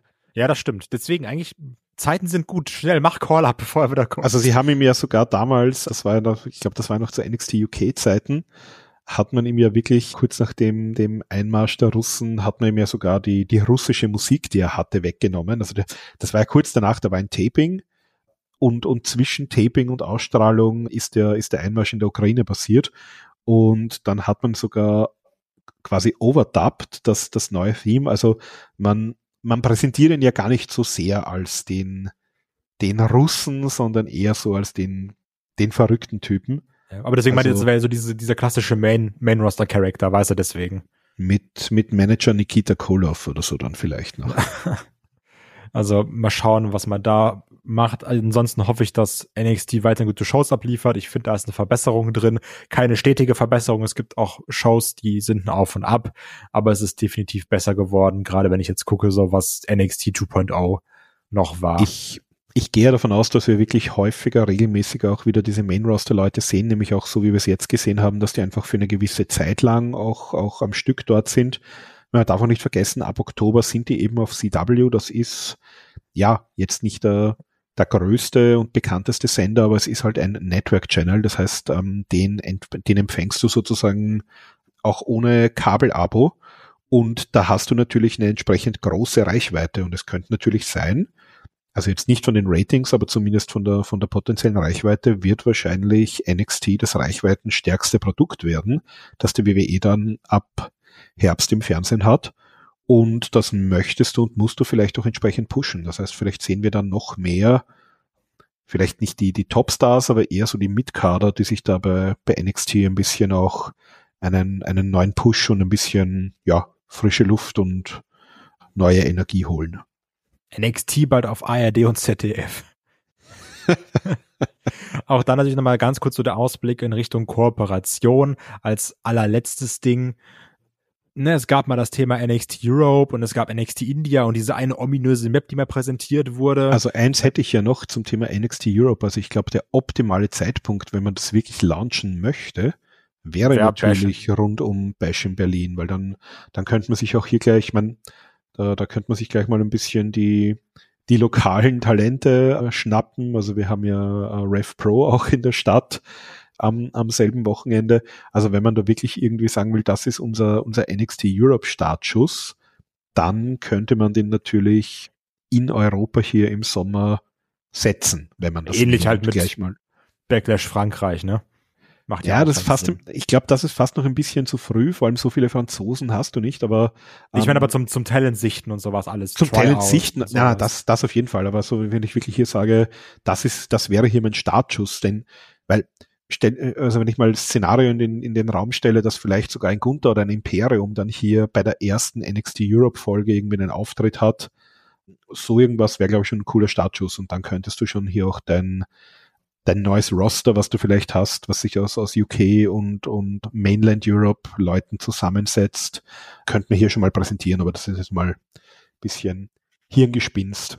Aber letztendlich aber wäre für mich zumindest für die Ankündigung der, der, der richtige Zeitpunkt, wenn man das bis zum Sommer da schon auf, auf aber Beine gestellt hat wäre es dann ja auch ganz klar so eine Farmers League, ne? Also wo du sagst, das ist unser Aufbau, das ist noch halt ähnlich wie NXT UK damals auch, du sagst, ja, hier nehmen wir die, die wir dann so drei Stufen mäßig hochziehen könnten, ne? Naja, das, also der, der Plan ist ja offenbar, dass man so ein bisschen mehr wie NXT aufzieht. Das heißt natürlich, also in Europa hast du ja noch, sage ich mal, Indie-Talent, was du ein bisschen abfarmen kannst. Vor allem das, was jetzt so die letzten Jahre in, in UK nachgewachsen ist, äh, nenne ich es mal, seit der Pandemie. Nachdem man das erste Mal alles abgefarmt hat. Genau, und dann ist halt Speaking Out noch dazugekommen, das war halt auch nicht so schön, aber wir müssen natürlich sagen, ein paar Leute von damals, also sei es jetzt ein, ein Gunther, Imperium, Ilya, Pete Dunn, Tyler Bate, Axiom, Nathan Fraser, die sind ja jetzt alle hier bei entweder im oder, oder, oder bei, genau, oder bei NXT. Und wenn ich jetzt sage, ich mache hier bei, bei NXT Europe meine Mischung aus Indie-Talent, vielleicht ein paar Europäern, die ich dort immer wieder mal hinschicke, die ich ohnehin im Main-Roster habe, plus eben das, das hat man ja auch beim Tryout in Köln teilweise schon so ein bisschen in Ansätzen gesehen, dass man halt ähnlich wie bei, bei NXT natürlich sich auch irgendwie Sportler oder einfach Leute aus anderen Bereichen holt, wo man halt glaubt, dass die das Potenzial haben fürs Wrestling also es muss ja nicht immer ein, ein Team Wiese oder so jemand von dem Kaliber sein, aber ich kann ja auch einfach junge ich. Sportler hier aus dem aus dem europäischen Unisportbereich und sowas mir holen. Also ich glaube, man, man hat ja durchaus ein, ein Konzept, was man verfolgen möchte und wenn man jetzt auch sagt, man, man beschränkt sich nicht nur auf UK, sondern man tourt hier wirklich durch die unterschiedlichsten Länder und arbeitet vielleicht auch wieder mit den Ligen. Also wir haben ja bei der WXW einen Nachwuchs, wir haben in Ungarn einen Nachwuchs, wir haben in, in Frankreich Leute, das sind eh so die, die drei Hauptmärkte außerhalb von, äh, von UK. Dann kann ich mir da auch von, von jungen Leuten teilweise vorstellen, dass man sich hier halt die, die nächste Generation ein bisschen heranzüchtet auch. Das stimmt natürlich. Und auch jetzt zu guter Letzt, man hat ja auch schon Kooperation von WWE gesehen, jetzt letztens noch mal mit All Japan. Wir hatten es auch damals mal irgendwie mit der WXW über gewisse Umwege. Wir hatten es auch damals schon mit Evolve. Mal schauen, was da dieses Jahr noch kommt. Ne? Es gab ja, ja auch Japan, damals All Japan wird halt spannend, weil ähm, man möchte tatsächlich hier auch die Triple Crown dann bei bei NXT offenbar verteidigen. Also da gibt's ja, wie es aussieht, tatsächlich mal den, den Anfang einer, einer vielleicht an regelmäßigen Kooperation. Und man möchte, das sind halt auch Dinge, die man hört, die WWE würde zum Beispiel sehr gerne in Japan mit Stardom, also mit der Top-Frauenliga, die ja auch zum gleichen Konzern gehört wie New Japan, nämlich zu Bushi Road. Mit denen würde man gern zusammenarbeiten. Und ja, New Japan ist natürlich schwierig. Also New Japan arbeitet gefühlt mit, mit allen fast in den USA und auch in Mexiko und in Europa zusammen. Also jetzt Oscar zum Beispiel, wenn wir da WXW sehen, das heißt, da dürfte es auch irgendeine Art von Agreement geben und in den USA sowieso, also EW, TNA, MLW, da, da haben wir jetzt überall regelmäßige New Japan Leute. Die WWE das wissen wir aus der Vergangenheit, die hätte diesen New Japan Deal sehr gerne gehabt, vor allem um eben Brian Danielson bei der Stange zu halten. Das heißt, das wollen die natürlich, das wäre sicherlich das, das Nummer eins Wunschszenario, hier mit dem Nummer eins Anbieter in Japan zu arbeiten. Das hat halt leider für diese Partner, die es gab in der Vergangenheit, meistens nicht wahnsinnig gut oder wahnsinnig vorteilhaft geendet. Das weiß man halt auch in Japan.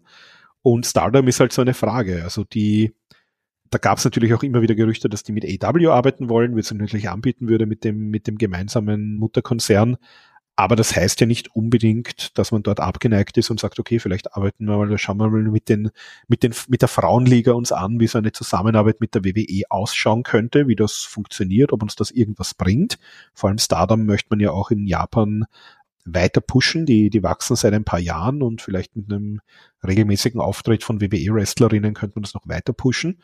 Und wenn das gut läuft, wer weiß, ob man nicht irgendwann mal auch sagt, New Japan und WWE ist kein No-Go mehr, weil All Japan ist in Japan so die, ja, bei den Männern wahrscheinlich so irgendwo auf Platz drei oder vier, je nachdem, wie man es rechnet. Also jetzt nicht die absolute Top-Liga vom Prestige her. Aber es ist mal ein Anfang und vor allem das ist mal die erste Kooperation, die es in Japan gibt, glaube ich, seit den frühen 90er Jahren mit einer Liga auf Dauer. Also bin ich sehr gespannt, wie das hier auch sowohl bei NXT wo wir es wahrscheinlich sehen werden, als auch in Japan weitergeht mit dieser WWE-Partnerschaft und ob da vielleicht noch irgendwie mehr rauskommt dabei. Ich würde sagen, damit machen wir dann auch den Deckel auf WWE. Im Endeffekt, ne, also wir haben es gesehen, wie David auch schon gesagt hat, das kann sich alles auch in der Woche ändern. Auf einmal ist das und das, hier im Punk ist verletzt, The Rock ist aber auf einmal gewinnt den Rumble und man weiß nicht, was passiert. Es wird spannend, aber kommen wir zu AEW, denn da gibt es natürlich auch genug zu besprechen wir hatten es schon kurz, das, und zwar natürlich auch hier AW TV-Verhandlung 2024, neuer Sendeplatz, wir haben es gerade schon angesprochen. Markus hat es ja schon erwähnt, da wird es interessant, wo sie landen werden, ne, weil jetzt auch Raw ist noch am gucken, SmackDown hat gewechselt, also da gibt es verschiedene Informationen, also was Informationen, da gibt es verschiedene Möglichkeiten, die man da irgendwie unter, in Betracht ziehen kann. Ich glaube, Markus, da hatten wir jetzt auch schon eigentlich alles gesagt, oder? Ja, also ich glaube, das haben wir ganz gut äh, mit abgefrühstückt bei dem ganzen Thema TV-Rechte. Eins vielleicht noch, was man noch dazu sagen könnte.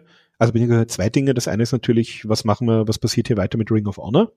Ähm, da wissen wir ja, da gab es zumindest damals von CW schon Interesse damals. Da hat aber Tony Khan offenbar vielleicht auch strategischen Gründen gesagt, Wahrscheinlich, weil er irgendwie gern seine, seine Dinge auf einmal und im Paket vermarkten will, hat er gesagt, nein, also er, er möchte hier nur mit Warner Brothers Discovery arbeiten, wenn es um einen TV-Deal für Ring of Honor geht. Ich nehme nicht an, dass das aus wahnsinnig großer Liebe passiert, sondern dass da wirklich strategische Gründe dahinter stehen. Und das Zweite ist natürlich, dass was gerade in den USA natürlich schmerzlich fehlt, ist halt irgendeine Art von Streaming-Deal, also sei es jetzt nur für die, für die Archivdinge, weil bei uns zahle ich die, weiß ich nicht, sieben oder acht Dollar im Monat und kann mir auf Fight in Europa eigentlich vom ersten Dynamite zurück alle Shows ansehen, zumindest alle TV-Shows. In den USA habe ich die Möglichkeit nicht. Das heißt, wird es vielleicht, vor allem wenn es jetzt hier bei das wäre wahrscheinlich das absolute Wunschszenario. Wir bleiben hier bei Warner Brothers Discovery, es bleibt bei den Shows, man kommt Ring of Honor entweder noch als TV-Show oder irgendwie als Streaming-Show mit dazu und ich bekomme das ganze Archiv vielleicht auf, weiß nicht, Max oder ja, ist wahrscheinlich der naheliegendste Sender. Plus, wie geht's weiter mit den Pay-per-Views? Also die ja, genau, da sind jetzt ja jetzt hier im, im Pay-per-view-Format vermarktet. Die WWE zum Beispiel ja, die hat ihr komplettes Geschäft ja an, an NBC verkauft. Da bekomme ich die Pay-per-Views wie am Network früher jetzt sozusagen mit meiner Monatsgebühr per Peacock. Oder wir haben das ESPN-Modell mit UFC. Mir kauft sozusagen der Sender hier die TV, die Pay-per-View-Rechte ab, bezahlt mir sozusagen eine, eine Pauschale und ich muss dann hier Kunde vom entsprechenden Streaming-Dienst sein, damit ich den Pay-per-View überhaupt bestellen kann, nochmal für mehr Geld. Bei EW wäre beides wahrscheinlich eine gute Variante, wenn die halt ja, ähnlich viel Kohle kriegen dafür wie jetzt und vielleicht den, den Pay-Per-View-Schedule dann auf 10 oder 12 Shows im Jahr hochziehen. Das, das vielleicht noch zu den, zu den EW-TV-Geschichten, die vielleicht noch spannend wären. Ja, aber deswegen auch nochmal der Ball an David. Wie ist denn das jetzt aktuell mit den Pay-Per-Views bei dir oder wie ist es in Zukunft? Weil es gab ja mal man hat irgendwie mit vier Shows angefangen, dann wurden es auf einmal mehr, dann wurde es jetzt noch mal mehr. Gerade jetzt auch in 320 mit der Verteilung, wo du sagst, dass in der, im, im, im, in der ersten Jahreshälfte hattest zwei, zwei Pay-per-Views und dann in der zweiten auf einmal sechs Stück. Weil, also ich weiß, du bist ein Fan davon, Stories lang zu erzählen, die dann auch vernünftig auszuerzählen. Geht dir das so ein bisschen verloren? Hast du Angst, dass es dann wirklich auch zu diesem geht, jeden Monat ein Pay-Per-View oder wie siehst du das, David? Da wird es auch zu hingehen. Also zumindest, ich weiß nicht, ob jeden Monat, aber so alle sechs Wochen kann ich mir gut vorstellen, dass die das, das durchziehen. aber nicht begeistert in deiner Stimme. Nee, es ist, es ist mir auch einfach ein bisschen zu viel. Also ich, ich muss das nicht haben, aber ich bin halt Fan. Und mir ist egal, welche Bilanzen die Firma macht. Ich bin einfach so, komfortabel und bequem und ich möchte es so haben, wie ich es am liebsten habe. Am liebsten hätte ich vier Pay-Per-Views, das finde ich beim Wrestling immer noch als optimal. Ja, fünf kann ich noch mit leben, aber man hatte halt jetzt das schon aufgestockt dieses Jahr und es hat funktioniert. Und das ist das Problem. Was heißt Problem? Eigentlich ist es für AEW gut, es hat funktioniert. Und wenn etwas funktioniert und Kohle bringt, dann versuchst du mehr Kohle zu machen. Also schaust du, dass du das weiter optimierst. Und ich denke, dass es wird nicht beacht bleiben. Ich denke mal eher, dass, weiß nicht, ob dieses Jahr, aber dass auf jeden Fall Tony Khan vorhat, eher Richtung 10 zu gehen. Oder gar 12, aber ich glaube eher 10. Ist unausweichlich. Es ist ein bisschen so wie vorhin bei dem Thema gebrandete Matches. Das ist unausweichlich, weil es ist einfach die Kohle da. Ja, und Tony Khan hat selbst gesagt, also es hat noch nie eine erfolgreiche Company geschadet, wenn sie ihren Pay-Per-View-Kalender erweitert haben. Also für mich, ich würde sagen, ich glaube, mein, mein Optimalwert wären halt, also wir hatten ja jetzt acht Shows, für mich wären acht eigentlich optimal, aber halt möglichst übers Jahr gleich verteilt, das heißt so alle sechs bis sieben Wochen, dann kannst du auch die Stories gut aufbauen und erzählen. Jetzt war es halt wirklich so, gerade mit All In und All Out hat man ja innerhalb. Das geht gar nicht, also das will ich auch nicht mehr haben das, das war halt so auch nicht wirklich geplant, glaube ich. Aber so, so haben wir es halt bekommen. Jetzt ist halt die Frage, bekommen wir es heuer wieder so? Weil diese Trad jetzt gibt es natürlich einerseits die Tradition London Wembley an einem bestimmten Feiertagswochenende Ende August. Und aber eine Woche später ist halt in den USA das Feiertagswochenende, wo halt als Tradition jetzt schon All Out man etabliert hat die letzten Jahre. Ich, mich hat's ja gewundert, ich habe eigentlich fest damit gerechnet bei der letzten Pressekonferenz nach dem PPU Ende Dezember, dass uns für Februar oder so oder Ende Jänner noch ein PPW angekündigt wird. Also ich bin fest davon ausgegangen, dass man hier nicht von, von Ende äh, Dezember bis Anfang März sich Zeit lassen wird. Tut man jetzt offenbar. Ich bin auch davon ausgegangen, dass wir irgendwie vielleicht eine April-Show oder so bekommen. Also ich, ich habe eigentlich damit gerechnet, dass uns die zum Jahresanfang, aber vielleicht wartet man hier wirklich auch die Verhandlungen ab und, und lässt jetzt mal alles beim Alten. Ich rechne mit, dass wir irgendwann fix zumindest acht bis zehn Shows von, von EW sehen werden. Plus, man darf halt nicht vergessen, wir haben ja immer noch diese drei, im Moment sind es drei im Jahr Ring of Honor Pay-Per-Views, die halt, die zählen ich, ich nicht, würd, die guckt keiner. Ich würde die halt ich würde die halt vielleicht wirklich als AEW Pay-per-Views vermarkten, weil dann kann ich mit der gleichen Card wahrscheinlich eineinhalb bis zweimal so viele Leute dafür begeistern. Aber, Aber wenn man so, also wenn man so sieht, hatten wir ja, wenn wir, wenn wir das zusammenzählen, hatten wir ja eigentlich sogar elf Pay-per-Views von AEW in diesem Jahr mit den drei Ring of Honor Pay-per-Views dazu gezählt. Also Ring of Honor zähle ich nicht zu AEW. Das ist, das ist, das ist, sind zwei Brands und da möchte ich auch eigentlich habe ich auch nichts dagegen, wenn man das mehr trennt oder komplett trennt. Aber wenn du ein Ring of Honor Pay-Per-View mit AEW brandest, dann bin ich raus. Dann, ja, weil dann kommt also man für Apple vor, weil ich gucke ja wegen AEW und nicht wegen Ring of Honor. Mag ja eine nette Show sein, aber guckt halt keiner. Und das hatte auch seinen Das stimmt schon, das aber wenn nicht beim Pay-Per-View bekommst du ja ohnehin fast dann ausschließlich AEW-Talent wieder, weil wenn ich allein an die letzte Show denke und dann habe ich plötzlich in der letzten Woche bin ich dann plötzlich gehypt, weil ich hier den Blackpool Combat Club gegen FDR und Mark Briscoe äh, bekomme, na dann dann muss ich schon sehr kleinteilig suchen, dass ich hier natürlich gibt's da Ring of Honor Vergangenheit bei ja, aber mich jucken ja auch die Titel Teilnehmern. Nicht. Aber da, das ist ein anderes Thema, aber ich sage halt nur, die, die Ring of Honor Pay-Per-Views, die gezogen haben, haben in der Regel deswegen gezogen, weil da dann größere EW-Namen auf der Card waren. Also das können wir jetzt natürlich drehen und wenden, wie wir wollen, aber allein die FTA Briscoe Matches, die haben sicherlich vor allem gezogen, weil hier auch FDR mit dabei waren. Hm. Und aber weil die Matches so natürlich dann gut waren, aber ja, klar. Aber schauen wir doch mal so ein bisschen aufs Innenring-Produkt selbst. Und zwar, wir haben jetzt einen neuen Champion, Samoa Joe. Wie lang wird er Champion sein? Was erwartet man sich davon? Ich sag mal, er hat jetzt seinen ersten Herausforderer mit Hook. David? Joe glaube ich nicht super lange. Also ich, er, er wird halt Übergangs-Champion sein. Ich glaube auch nicht, dass er derjenige ist, auf den Wardlow auf die Jagd geht, richtig. Das wurde ja angekündigt bei, bei der Devil Storyline, dass halt Undisputed Kingdom ja quasi auf Titeljagd gehen will, auch wird und ich denke auch sehr erfolgreich sein wird. Aber ich glaube nicht bei Joe. Ich finde, das Momentum ist halt gerade eigentlich nur bei einer Person, nur einer Person und die muss es halt einfach machen. Das ist Swerve. Wenn du es jetzt nicht machst, wäre es einfach, es wäre nicht klug. Er ist, er kriegt die größten Reactions. Er hat auf Social Media letztes Jahr schon angefangen, halt drüber zu reden, wegen der erste dunkelhäutige AW World Champion. Ja, ist es. Also, das ist für mich die, die Fehde, die wir anfangs kriegen sollten, dass auch Swerve den, den Titel kriegt, im Idealfall. Aber ich glaube, anders als im letzten Jahr, äh, Gruß an MJF, wird der Titel mehrfach wechseln. Und das ist auch nicht verkehrt. Ich meine, Will Osprey, der beste Wrestler der Welt, das ist Teil vom AEW-Roster, der wird ja auch mal ein Wörtchen mitreden. Und MJF wird, sag ich jetzt einfach mal, ich sehe den halt bei AEW. Fanherz ist ein bisschen Der nach seiner Rückkehr. bleiben. Ja, und nach Rückkehr dann auch wieder ein Kandidat. Und du hast noch andere Wrestler, die halt auch immer wieder reinwerfen kannst. Und ich, ich sag, Joe als Champion ist eine gute Wahl. Äh, ich, ich war nicht happy. Aber wenn du schon jemanden nimmst, dann ist Joe halt nicht der verkehrteste, weil kann einen Titel als prestigeträchtig darstellen. Aber lass ihn an Swerve verlieren. Lass Swerve diese große Hürde nehmen. Weil momentan muss, du, du kennst das doch in Wrestling selber, Kai. Man hat da immer wieder so das Gefühl, da ist gerade Momentum, da ist gerade eine Welle. Und die, die musst du jetzt reiten. Wenn du es nicht machst, kann es halt sein, dass die, du diese eine Welle, die es vielleicht nur einmal geben wird, verlierst. Und das ist bei Swerve einfach jetzt seit vielen Wochen der Fall. Grüße gehen raus an Wardlaw übrigens an der Stelle. ja, Markus, wie siehst du das? Swerve? Ja, also ich habe ich ja, ich habe ich habe dann einen kon konkreten Plan sogar im Kopf, wie ich wie ich es machen würde und wie ich es mir auch gut vorstellen könnte. Also ich glaube auch, dass Swerve den Titel gewinnen wird. Wenn wir jetzt hier die die Pay-per-Views mal so beibehalten, wie wir sie kennen, dann würde ich es so machen, dass er tatsächlich hier im März bei Revolution sich den Titel holt von Samoa Joe.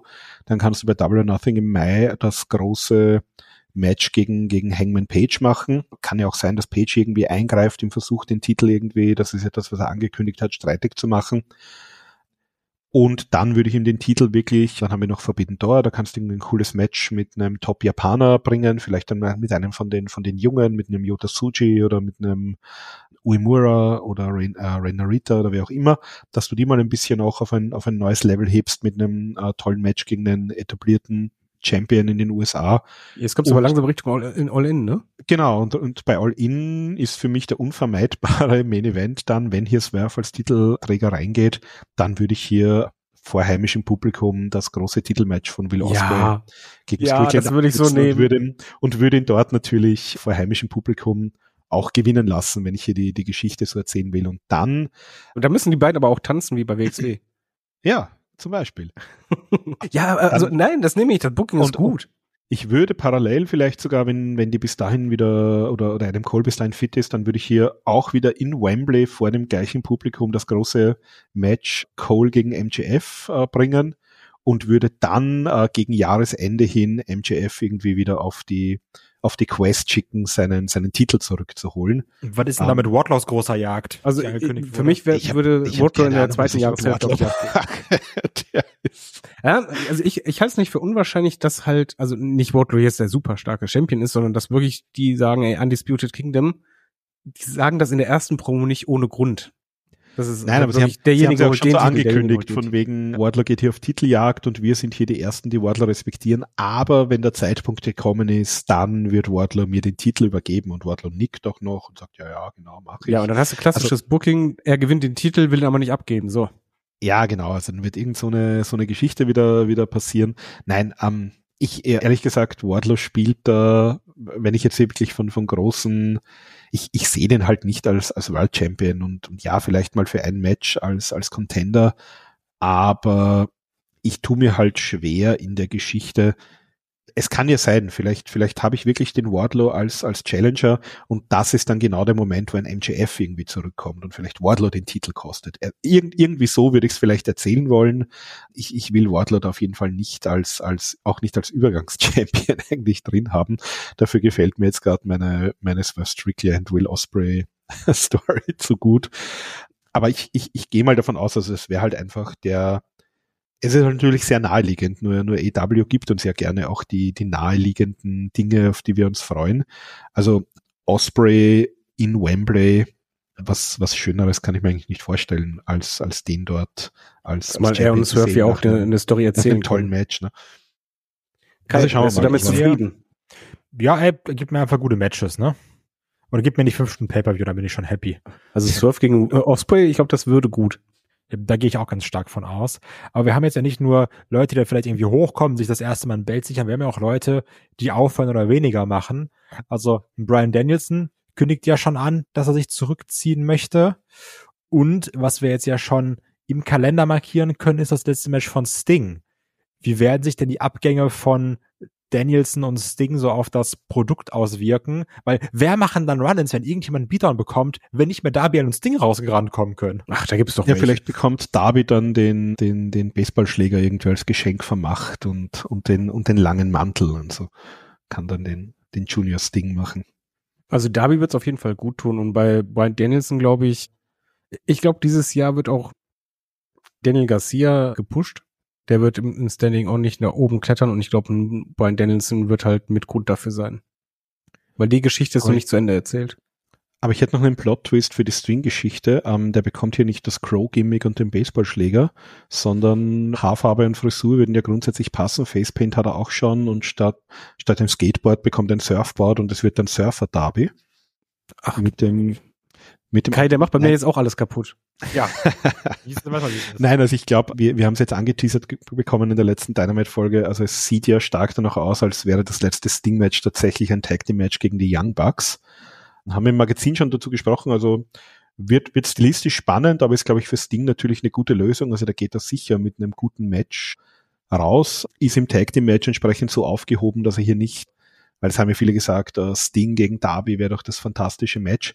Hätte ich auch genommen, aber ich weiß nicht, ob Sting wirklich hier noch ein dem, dem Status gerechtes Abschiedslegenden-Singles-Match hinbekommt. Und in dem Tag Team Match ist er, glaube ich, ganz gut aufgenommen. Ich glaube, Kai, du hast ja auch gesagt, man muss ja ein bisschen auf das hören, was derjenige, der hier in Rente geht, möchte. Man kann ihm nicht irgendwas aufs Auge drücken. Und ich kann mir schon vorstellen, dass Ding vielleicht gesagt hat, also den Young Bucks vertraue ich genug, dass ich glaube, dass mich die hier mit einem, mit einem tollen Match in den Ruhestand schicken. Ja, das ist es halt auch, ne? Und letztendlich, wer sollte da mehr Saying haben als Sting selbst? Ja. Ihr habt es ja gerade schon ein bisschen angesprochen was uns bei allen erwartet. Ich sag mal, Main Event habt ihr gebuckt, auch Adam Cole, MJF würde ich und glaube ich auch die Crowd oder auch ihr mit Kusshand nehmen. Es gab ja letztes Jahr schon berechtigte Kritik für den Aufbau, natürlich auch da ein bisschen geschuldet. Das war vielleicht am Anfang des Jahres noch gar nicht so geplant und auf einmal zu zwei Events und All In und All Out und keine Ahnung was. Wird's dieses Jahr besser? Und also die Frage ist, wird der Aufbau besser, aber wird auch der Aufbau in der Arena besser, weil der war auch ein bisschen minimalistisch. Also zwei. Ja, ich glaube, da hat man halt wirklich absichtlich wenig Aufbau gehabt, dass man möglichst viele Leute und möglichst viele Plätze reinkriegt, um halt ja diesen, diesen Rekord, den man da haben wollte, zu brechen. Kann uh, ich da schon was sagen? Ja. Man, man, man sieht nämlich bei Ticketmaster schon die, der Aufbau, der ist anders. Ja. Dieses Mal ist der Eingang der Eingang war ja, das fand ich also besonders, an der Haupttribüne quasi. Und diesmal ist er in einer, in einer Kurve quasi. Dieses Mal ist es so wie bei WrestleMania. Kurve, lange, langer Entrance-Bereich bis hin zum Ring. Das ist schon mal viel, viel, viel, viel besser. Äh, ich ich finde generell bei, also auf jede Frage von dir würde ich sagen, ja, ja, ja. Weil einfach AEW hat in der zweiten Jahreshälfte das Storytelling wurde deutlich besser. Also die haben äh, glaube ich, schon viel Kritik gemerkt im Laufe des Jahres und immer mehr optimiert. Und das, das Character Work und Storytelling ist deutlich besser geworden, wieder mehr im Fokus gewesen.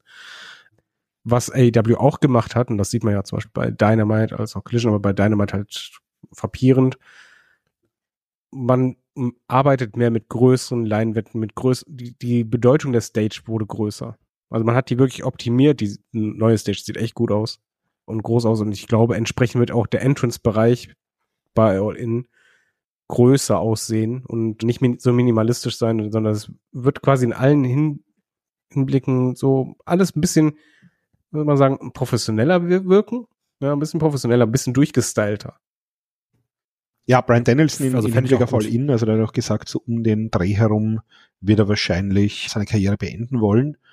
Und ja, da gibt's jetzt natürlich auch verschiedene Szenarien. Also er hat gesagt, in, in Zukunft so fünf bis zehn Matches im Jahr kann er sich vorstellen, in, in unterschiedlichsten Ligen, dass er machen wird. Und Swerve Strickland selber hatte zum Beispiel gesagt, dass bei All-In Danielson eigentlich sein Wunschgegner wäre. Also das steht natürlich auch im Raum, wenn es hier nicht irgendwie Osprey wird. Wir sehen jetzt natürlich im Februar das zweite Danielson Sex Saber Match. Da hatten wir auch irgendwie so die Hoffnung, dass es da sozusagen in Wembley auch vor dem, vor dem Heimatpublikum von Sex Saber ein Match gibt. Könnte natürlich immer noch das, sozusagen das Rubber Match werden, das dritte. Was ich mir persönlich natürlich wünschen würde, als, als alter Ring of Honor Fan, ich würde es natürlich fantastisch finden, wenn wir nochmal Brian Danielson gegen Nigel McGuinness bekommen würden, da auch in Wembley. Also ich glaube, Brian Danielson könnte wahrscheinlich locker drei oder vier Matches an einem Abend bestreiten und ja, es wäre wahrscheinlich keins davon schlecht und, und alle Gegner wären, wären da happy.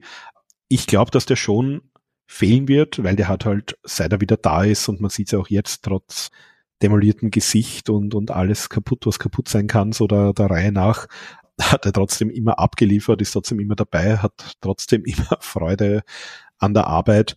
Also das wird sicherlich, der wird sicherlich eine, eine große Lücke hinterlassen.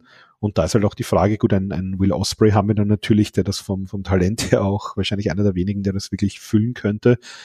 Aber auch das natürlich, also die, die Chance sollte man natürlich auch noch nutzen, solange man die Möglichkeit hat, das auch hier bei, bei AW zu präsentieren.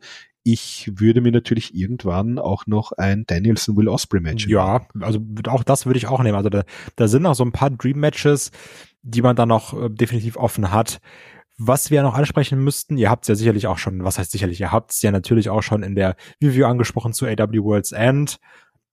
Nicht die Katze, sondern der Devil ist aus dem Sack. Es ist Adam Cole gewesen. MJF ist jetzt erstmal raus, natürlich Free Agent, da wurde keine Vertragsverlängerung unterzeichnet. Ist er jetzt im Rumble? Nee, ich glaube schon, dass er auch einen Vertrag unterschrieben hat, dass er auch verlängert hat, dass er sich jetzt ein bisschen ausruht und dann natürlich auch zu AW zurückkehren wird. Das sind meine zwei Cent. Widerspricht mir da jemand? Sehr gut.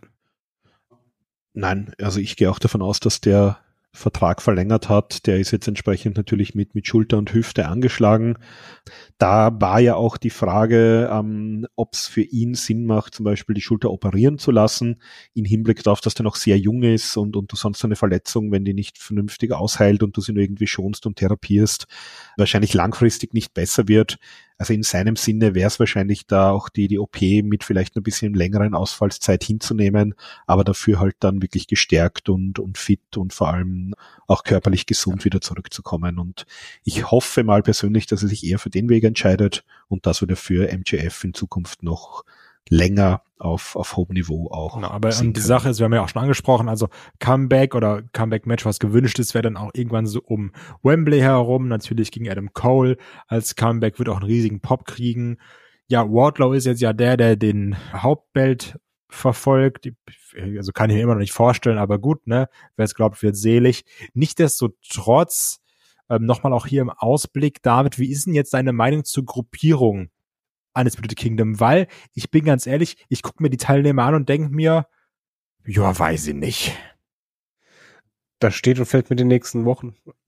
Also bei, bei Stables hast du es ja fast immer, es gibt nur wenige Ausnahmen, dass halt du den einen Top-Draw vorne hast, das ist dann auch der Mastermind und dann halt die anderen dahinter schwächer sein müssen. Es kommt auf die Darstellung an, wie du die Personen darstellst und wie du dieses Stable darstellst. Und deswegen habe ich da noch keine Meinung zu. Ich bin allerdings relativ guter Dinge, weil ich bei der ersten Promo es wirklich gut fand, dass man halt nicht nur sagte, ja, wir sind jetzt da und äh, wir sind weg, sondern dass sie halt klar schon gesagt haben, wir wollen dominieren und wir wollen Titel. Und zwar jeder von uns. Und derjenige möchte den Titel, derjenige den Titel, derjenige den Titel. Und das ist der Plan. Also ich, ich glaube auch, dass du aus diesem Stable noch mehr machen kannst. Das sind halt jetzt mal diese, diese fünf Mitglieder. du könntest das ja natürlich so, zumindest wie wie es am Anfang bei der, bei der coolen NWO war, könntest du ja da durchaus immer wieder noch auch so überraschend vielleicht neue Mitglieder haben. Also wir haben zum einen natürlich, sagen wir mal fast aufgelegt, Britt Baker, die natürlich hier die, die Freundin von oder die Verlobte von Adam Cole ist, die natürlich von Anfang an nicht wahnsinnig begeistert war von MJF. Also vielleicht kommt die, die kann ja jederzeit wieder zurückkommen und, und kann sagen, es war vielleicht sogar ihre ursprüngliche Idee. So Adam Cole ist da zunächst wirklich auf diese Freundschaft reingekippt und sie hat ihm dann aber das ausgeredet und sie war eigentlich das Mastermind hinter Adam Cole. Das könnte eine Geschichte sein, die du noch erzählen kannst.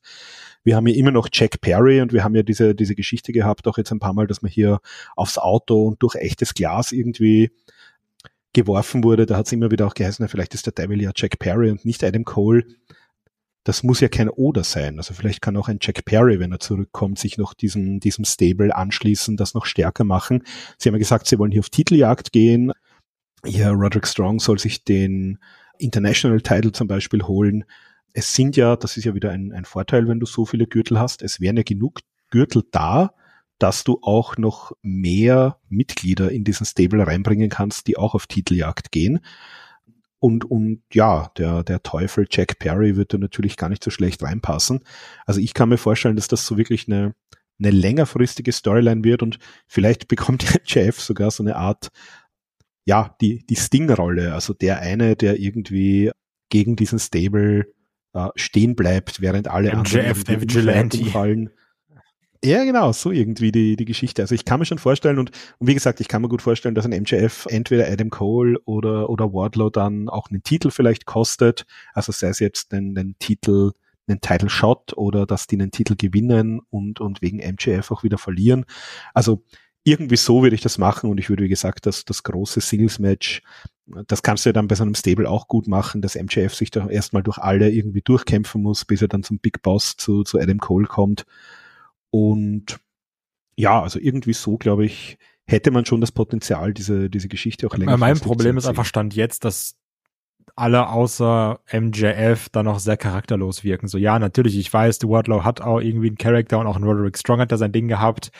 Aber ich bin mal gespannt. Aber ich glaube, es ist, wie David sagt, also es werden die nächsten Monate zeigen.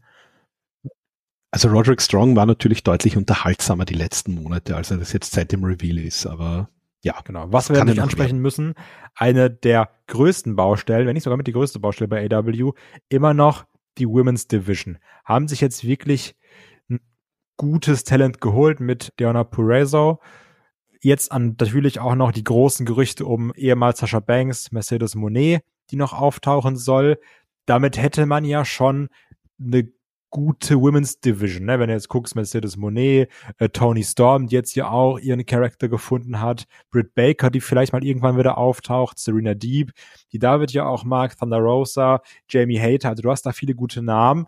Das Problem ist aber, David, kriegt man jetzt diese PS auch auf die Straße und sagt man nicht nur, oh ja, cooles Match und eine coole Fehde, sondern coole Fäden gab es immer mal wieder. Ich erinnere an Thunder Rosa und Britt Baker zum Beispiel. Ne? Ich erinnere an den Jamie Hater Hype aber es ist ja alles wieder verpufft. Schafft man es jetzt mal wirklich mal langfristig, da irgendwas aufzubauen? Oder ist es wieder nur cool für paar Momente, für eine Fehde und dann ist wieder vorbei?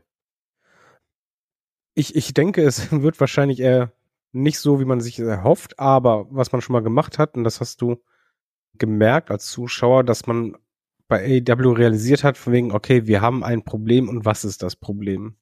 Und für mich siehst du das halt sehr gut bei der Tony Storm, die halt einen neuen Charakter bekommen hat und halt man wirklich diesen Charakter ausgebaut hat. Du hast das bei Sky Blue und Julia Hart vor allen Dingen. Also Julia Hart und Sky Blue, die machen mir halt Hoffnung.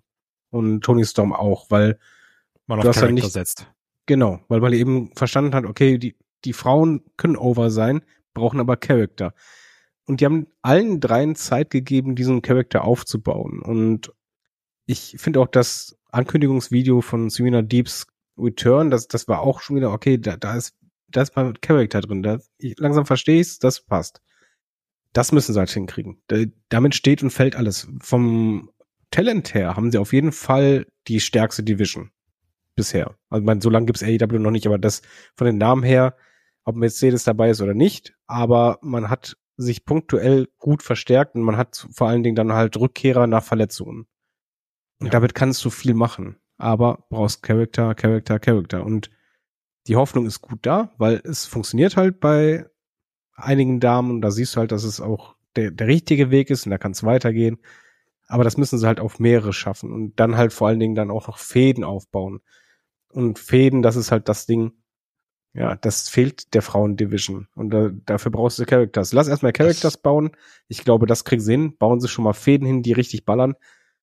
Ah, ich, ich bin noch ein bisschen zweifelhaft, aber das Potenzial bzw. die Chance ist am größten und du hast das Gefühl, dass man die Probleme versucht zu korrigieren. Und das finde ich erstmal ist das Wichtigste.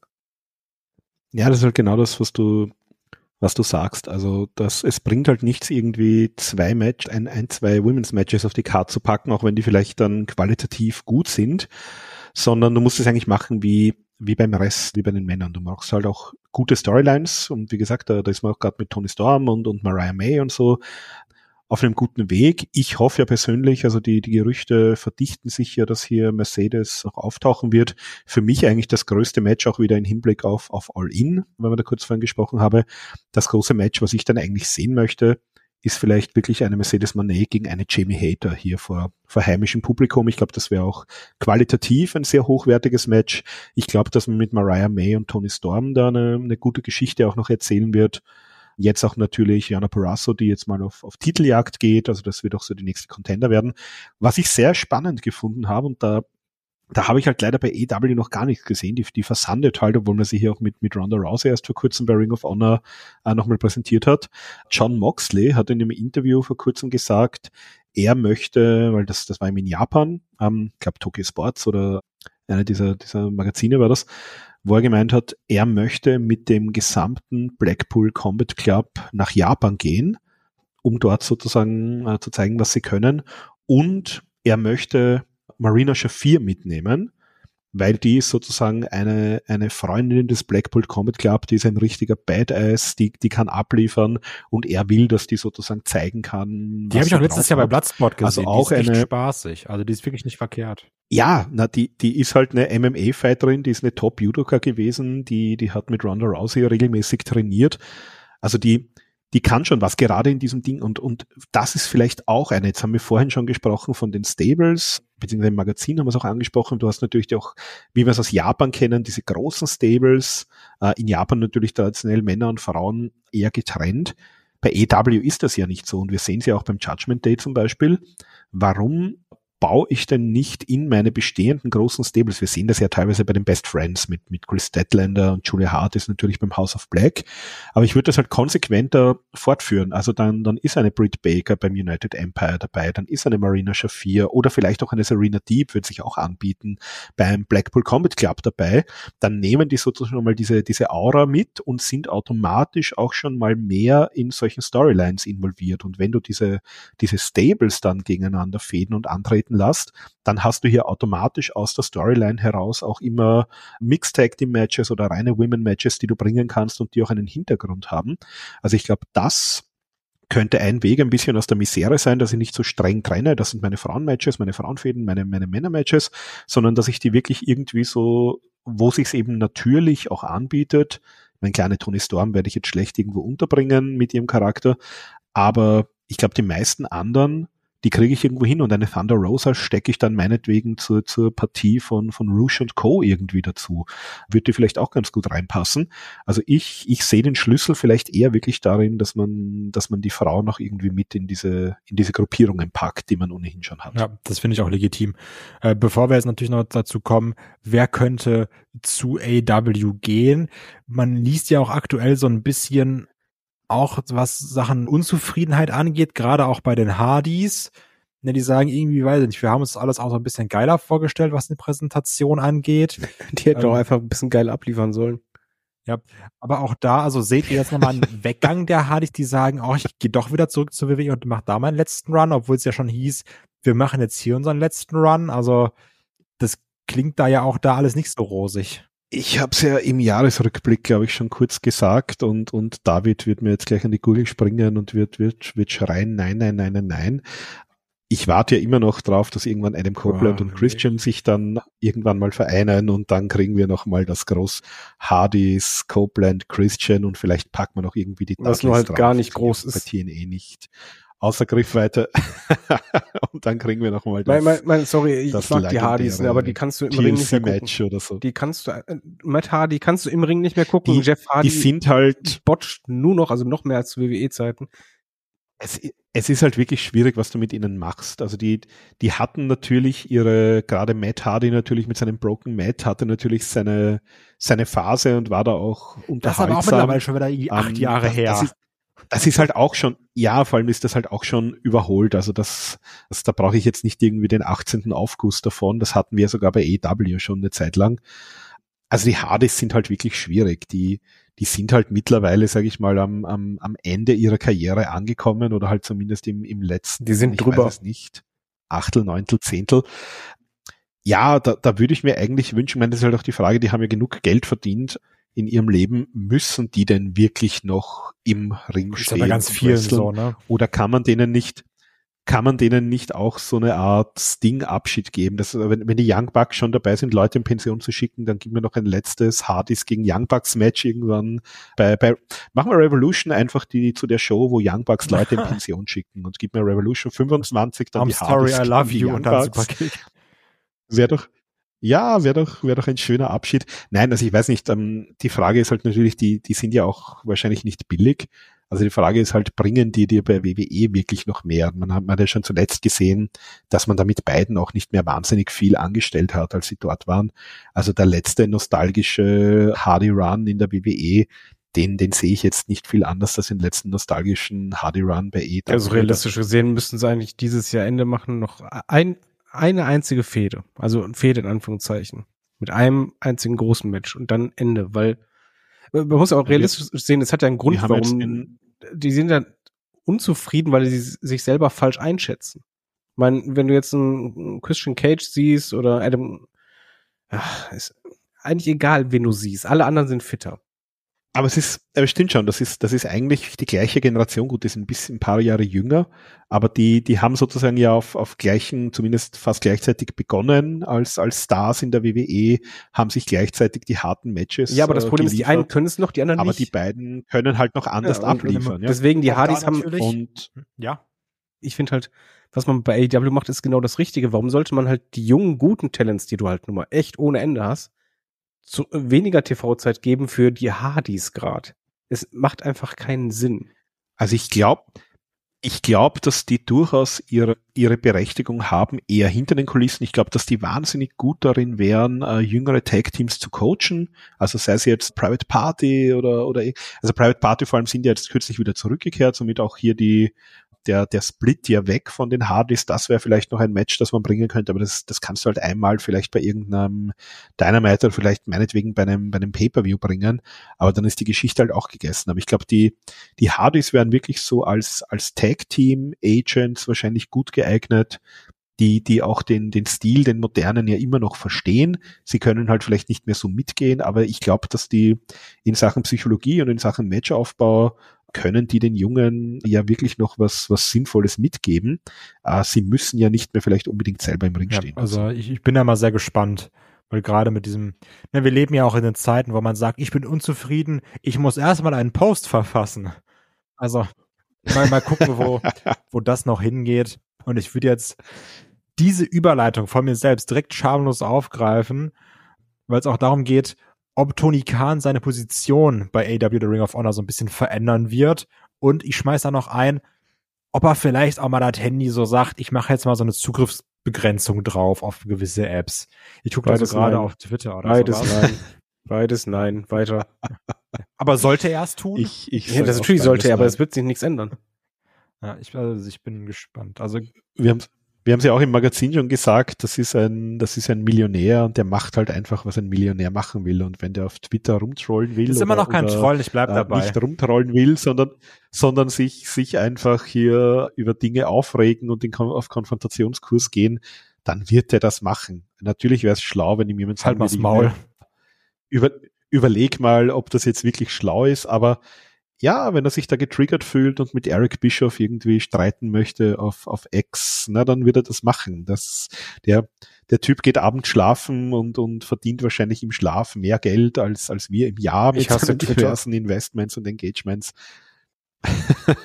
also, der wird sein Ding wahrscheinlich weiter durchziehen. Aber das ist halt keine Ich- ich sehe Legitimierung, ehrlich ne? gesagt also sich so nicht- dumm zu verhalten. Also so auch ein Vince, so auch ein Vince das ist halt- McMahon so beim Scheißen macht er mehr als ich in einem Jahr, Ja, aber Mom- trotzdem. Mo- Moment, Moment, Moment, Moment. Vince McMahon ist halt eine Generation, der ist über 70. Stell dir vor, Der wäre genauso. 80er Jahren Twitter gehabt und, und Vince McMahon, der um zwei Uhr morgens voll aufgeputscht aus dem Gym rausgeht, in, in, in aufgeblasener Manier, liest auf Twitter 1983 irgendeinen dummen Kommentar von Jim Crockett. Ja, nat- natürlich, oder warte, warte, ja, ja. Na, da kannst du davon ausgehen, Natürlich, dass der aber Typ auch dann würde ich nicht äh, 1982 i- auf mein Tape sprechen und sagen, ja, lassen halt machen, wenn er möchte. Nee, Dann es hätte ist ich halt einfach auf mein dumm. Tape gesprochen, das ist dumm. Genau das ist es halt. Es ist trotzdem dumm. Und nur zu sagen, ja, der ist halt Millionär, legitimiert, dass sie also so, ja, dann kann er es halt machen. Das ist trotzdem saudumm. Elon Musk ist auch Milliardär. Trotzdem sollte der aufhören zu twittern. Trotzdem muss er sein Maul halten. Also das ja, ist generell das- sollten wir einfach Twitter abschaffen. Nein, es ist einfach dumm, aber es wird, es wird sich nichts ändern und Das wäre das wäre wahrscheinlich Ja. die beste Variante. aber kommen wir nochmal zu positiveren Sachen, weil ja auch Tony Khan, also der schreibt ja nicht nur auf Twitter irgendwie so Wuttiraden mit Eric Bischoff hin und her, der kündigt ja auch andere Sachen an uns. Zum Beispiel wollte er auch auf dem Free Agent Markt ein bisschen shoppen gehen. Was gibt's denn da noch so aktuell auf dem Free Agent Markt? Was kann man sich da wegholen aktuell? Naja, wir haben, wir haben natürlich das, was jetzt sozusagen zum Jahresende bei der Oh Gott. WWE verfügbar geworden ist. Da haben wir ja damals schon Rudis drüber Restaurant. spekuliert. Also wir Ja, haben jetzt natürlich einen wir haben jetzt natürlich einen Nick Nemeth, der ja bei, bei New Japan jetzt auch zu sehen ist, der aber auch gesagt hat, also er genießt natürlich jetzt ein bisschen diesen Free Agent Status, er möchte ein bisschen den, den Ric Flair machen, mal da in eine Promotion, dort in eine Promotion. Ich glaube, dass der, der ist ja auch sehr gut befreundet, zum Beispiel mit, mit Matt Cardona, soweit ich weiß. Und ich glaube, der hat bei dem erstens gesehen, was der Spaß hat und Matt Cardona ist ja jemand, der ist ja überall gefühlt. Der war bei EW, bei MLW. Es geht ja darum, bei, wen Tony Khan holt, nicht was Dolph. Ziggler macht. GCW. Ja, ja, klar, aber ich sag nur, also ein, ein, ein Dolph Ziggler, also ein, ein äh, Nick Nemeth wäre natürlich vielleicht naheliegend, ist halt die Frage, ob der Bock hat auf einen, auf einen Vertrag, wo er wieder auf gewisse Dinge gebunden ist. Ich kann mir einen Mustafa Ali wahrscheinlich vorstellen, der ja gut ankommt, aber das, das sind jetzt nicht die großen, die, die werden jetzt hier nicht irgendwie die, die Revolution, die Revolution. können wir, können wir die Frage ein bisschen anders stellen, dann, dann, dann können wir es schnell nicht sein. abhaken. Braucht AEW aktuell Verstärkung? Nein. Ja. Thema durch. Ja, das, ja, da bin ich also ich wüsste, ich wüsste zumindest gerade niemanden, vielleicht eine Julia, aber die wird eher zur WWE gehen bei den Damen, aber ich, ich sehe jetzt von den aktuell verfügbaren Wrestlern am Markt, jetzt mit Ausnahme vielleicht von, von manchen Leuten bei New Japan, niemanden, der AEW besser macht. Klar, einen Okada würde ich nehmen, wenn die den fix unter Vertrag bekommen, aber abgesehen davon sehe ich jetzt niemanden, wo ich sagen würde, der, der wird's aktuell massiv besser machen. Ja, das stimmt, das sehe ich ähnlich. Aber auch da kommen wir jetzt zum Abschluss nochmal ganz, ganz, ganz, ganz kurz nur, weil es geht halt um TNA und New Japan und wir kamen noch ein großes New Japan Special. Also die Sachen nehmen wir noch und danach kommen wir mal zu Bold Predictions. TNA natürlich hat jetzt sein Rebranding, ist nicht mehr Impact. Das hat man noch. MLW kriegt eine Finanzspritze, die wir natürlich noch dabei haben. So GCW geht immer noch mit, wird immer noch abgefeiert von verschiedenen Leuten. Auch da Matt Cadona quasi der König. Ich glaube, diese Promotions werden alle ihren Weg, so wie sie es dann machen, weitergehen. Vielleicht jetzt im Falle von MLW ein bisschen mehr Geld in den Markt reinpumpen. Aber auch da, ich glaube, das wird da recht ähnlich weiterlaufen. Ja. Ja, also die Frage ist ja sozusagen, haben wir überhaupt, also jetzt, jetzt haben wir bei der WWE sechs Stunden. Wa- Was wir auch, was wir noch gar nicht angesprochen haben, ich glaube, wer war denn das? Der, der Sebastian Hackel hat ja kürzlich auf äh, Twitter was gesagt, so ja, wir werden im quasi kleiner Teaser, wir werden im, im Jahr 24 zusätzlich zu den vorhandenen Shows so mindestens 30 Stunden mehr Content bekommen oder um die 30 Stunden. Jetzt hat man ja dieses WWE Speed Konzept zum Beispiel ausprobiert, also diese, diese, ich glaube Speed heißt diese, diese 5 Minuten Matches. das wird uns vielleicht auch Einfach TikTok Wrestling. Ja, das, das kann Social Media sein, das kann im Fernsehen sein. Irgendjemand wird schon Geld bezahlen für dieses Produkt. Da kommt vielleicht auch noch eine halbe Stunde dazu. Das heißt, jetzt haben wir in der WWE wöchentlich dann vielleicht sechs bis sechseinhalb Stunden plus PLEs. Bei EW haben wir aktuell fünf Stunden plus PLEs. Impact macht eine coole Zwei-Stunden-Show jede Woche. Ich gucke mir da vereinzelt auch Matches an, wenn ich irgendwie mitbekomme, dass was, was wirklich Gutes dabei war. Aber ich glaube, von all diesen Produkten, und die haben alle so ein bis zwei Stunden TV oder Streaming-Shows oder im Fall von GCW halt regelmäßige Pay-per-Views, ähm, die Frage ist, haben wir Platz und haben wir Bedarf überhaupt an einem dritten starken Wrestling-Produkt am US-Markt neben den beiden? Das, das war ja schon zu ECW-Zeiten eigentlich sehr romantisch verkehrt. Und, und da war es aber noch deutlich weniger Produkt im, im wöchentlichen Fernsehen. Also die Frage ist halt, wird eine von diesen Promotions irgendwie sich besonders hervortun im, im kommenden Jahr oder werden die mehr oder weniger auf dem Niveau, wo sie sind? verbleiben. Genau. Japan, also bei New Japan natürlich, haben wir jetzt ja den neuen Präsidenten mit Hiroshi Tanahashi, der jetzt ja auch äh, dann offiziell bekannt gegeben wurde. Dann wird auch da natürlich geguckt, ob der Tokyo Dome ausverkauft werden kann. Sag mal, klar, Wrestle Kingdom ne, ist ja immer die größte Show, findet ja auch immer im Tokyo Dome statt. Mal gucken, ob man es dann schafft, den auszuverkaufen. Man macht es jetzt ja auch wirklich so, dass man das immer größer, immer internationaler aufzieht, auch indem man natürlich, also ist jetzt schon seit Jahren so, aber es ist eine ganz klare Entwicklung. Meiner Meinung nach, dass man auch immer mehr Talent rüberholt, wie zum Beispiel sehe sie halt da AW-Kooperation. Mal gucken, was da das Dingen bringt. Wird auch, glaube ich, jetzt für New Japan sehr spannendes Jahr, gerade dann auch mit dem Wegfall verschiedener Stars. Wie heißt er? Tamatonga, glaube ich. Will Osprey. Tamatonga wird, wird gehen. Also Will Osprey verlieren sie natürlich. Ja, die müssen halt, die haben natürlich ihre etablierten Stars, die werden halt alle nicht jünger. Jetzt versucht man hier natürlich mit, mit David Finlay, aber auch jemanden, der schon länger dabei ist, den hat man jetzt halt in eine, in eine höhere Position gebracht mit dem neuen Global Title. Und man hat im Prinzip, ja, drei bis vier wirklich sehr, sehr junge Leute mit großem Potenzial, also einen Yota Tsuchi, einen Shota Umino, einen Ren Narita, einen Yua Umura, die ja schon ein bisschen so Luft schnuppern dürften. Also Yota Tsuchi zum Beispiel hatte auch schon ein Titelmatch gegen Sanada und ich glaube, das was halt, also Tanahashi möchte ja hier die, die Zuschauerzahlen erhöhen, möchte ja auch in den, äh, während den Touren zwischen den großen Matches, äh, zwischen den großen Shows mehr hochkarätige Matches, mehr Titelmatches vielleicht auch zeigen, äh, in der Hoffnung, dass man hier die, die Hallen auch außerhalb der, der ganz großen Städte besser füllen kann. Und ja, ich glaube halt gerade diese, diese jungen Leute, die muss man halt entsprechend mehr pushen, die muss man wirklich in, in eine relativ rasch in eine Position bringen, wo die auch ernst genommen werden, so als, als Topstars und Main-Eventer. Und was New Japan jetzt natürlich, gerade jetzt auch mit Will Osprey und so, immer mehr fehlt, sind halt so die, die internationalen Stars, die man halt immer hatte. Also Leute aus den USA, Leute aus England. Mexiko hat man natürlich hier noch immer wieder Leute dabei, auch mit der CMLL Corporation. Nur die, die können halt finanziell jetzt im Moment auch nach, nach Covid nicht mehr mit dem mithalten, was eine WWE oder EW bezahlen. Und dementsprechend, Jay White war ja auch jemand, Stimmt. der weggegangen ist letztes Jahr die, die verlieren halt auch so ein bisschen diese internationalen Wrestler und das war halt eigentlich von, von Anfang an, seit den 70er Jahren, war das eigentlich immer so Teil des, des Prestiges, dass du auch die, die starken ausländischen Stars, sage ich mal, nicht Japaner dabei hattest. Und also das sehe ich, ich sehe den einen Schlüssel eben, diese jungen Stars weiter zu pushen und sich da irgendwo vielleicht auch über den US-Indie-Markt oder so, vielleicht auch, ich sag mal, junge Rohdiamanten irgendwie zu suchen, die man halt ja, vielleicht auch dann in Japan kann.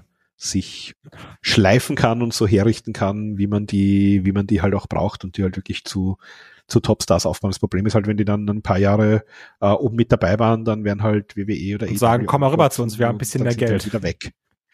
Genau. Ja. Ich genau. würde sagen, damit kommen wir jetzt Nein, aber das ganz, ganz am Ende noch zu unseren Bold Predictions zu unserer Schnellfeuerrunde. Ähm, ich hätte auch, ich hätte da noch eine Frage zu ergänzen, aber ne, in natürlich klassischer Manier, er ist heute nicht dabei, aber er muss auch vertreten werden. Deswegen die erste Frage. Äh, ich fange mit David an, dann immer Markus und dann mache ich. Imperium zerbricht 2024, David. Nein. Markus? Nein, Imperium wächst. Ich glaube, dass wir irgendwann Axel, also ich sag mal, Axel Tischer entweder bei Imperium oder bei TNA im Rahmen von einem neuen ja, Ich sag, also nee, der Imperium zerbricht nicht und Axel Tischer geht auch nicht zu Imperium. Gut, ich kenne die Antwort von David schon, trotzdem werde ich ihn antworten lassen. Swerve Strickland wird 2024 AW World Champion. Aber sowas von. Markus?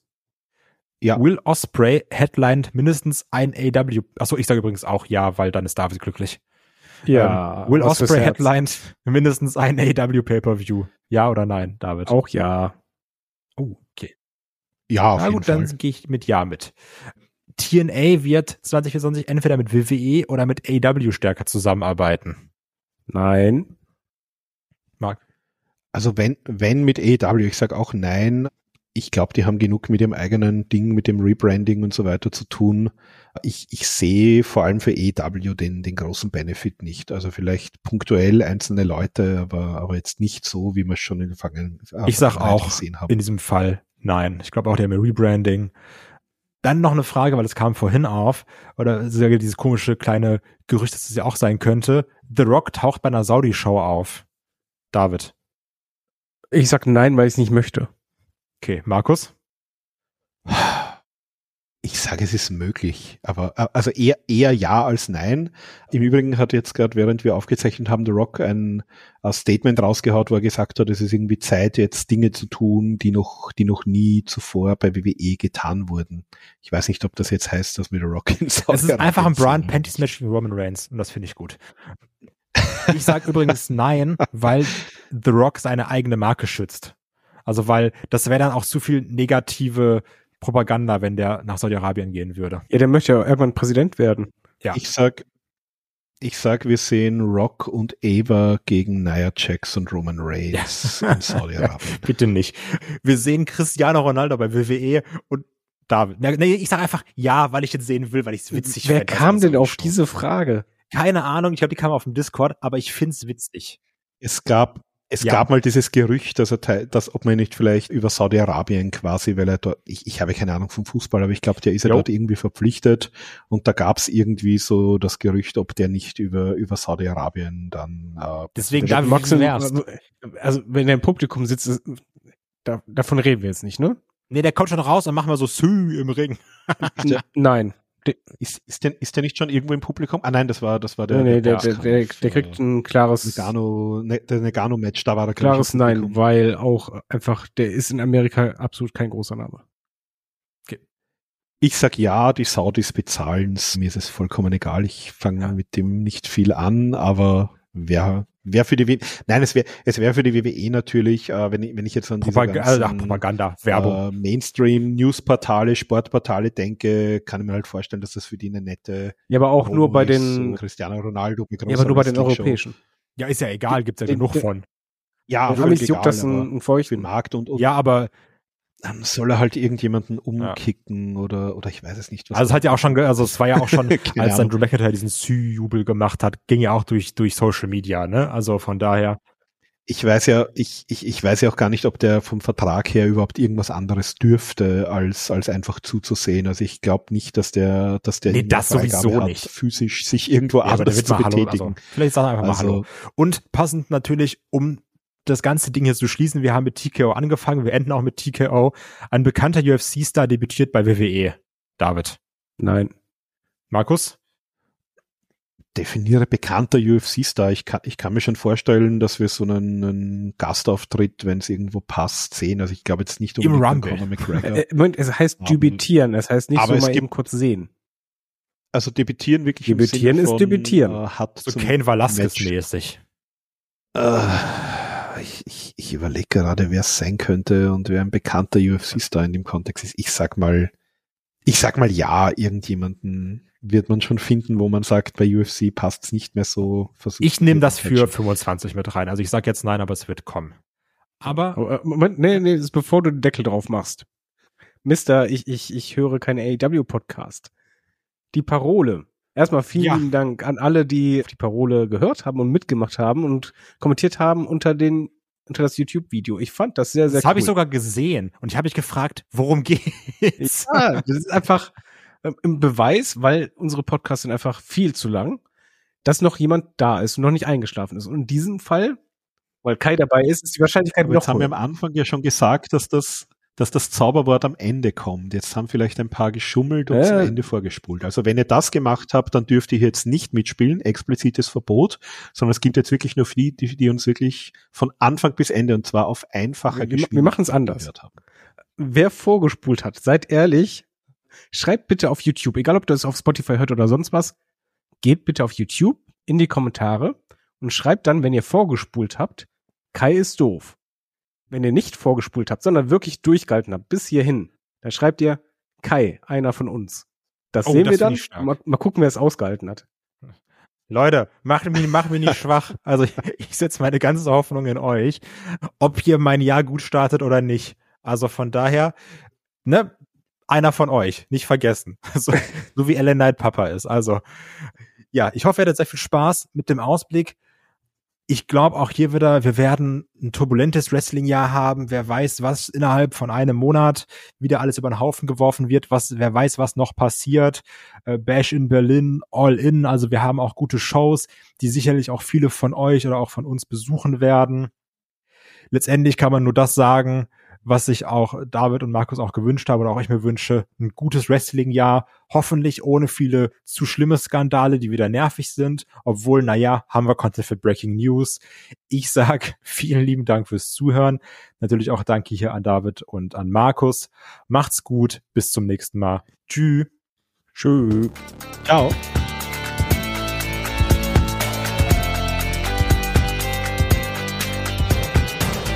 Headlock, der Pro Wrestling Podcast.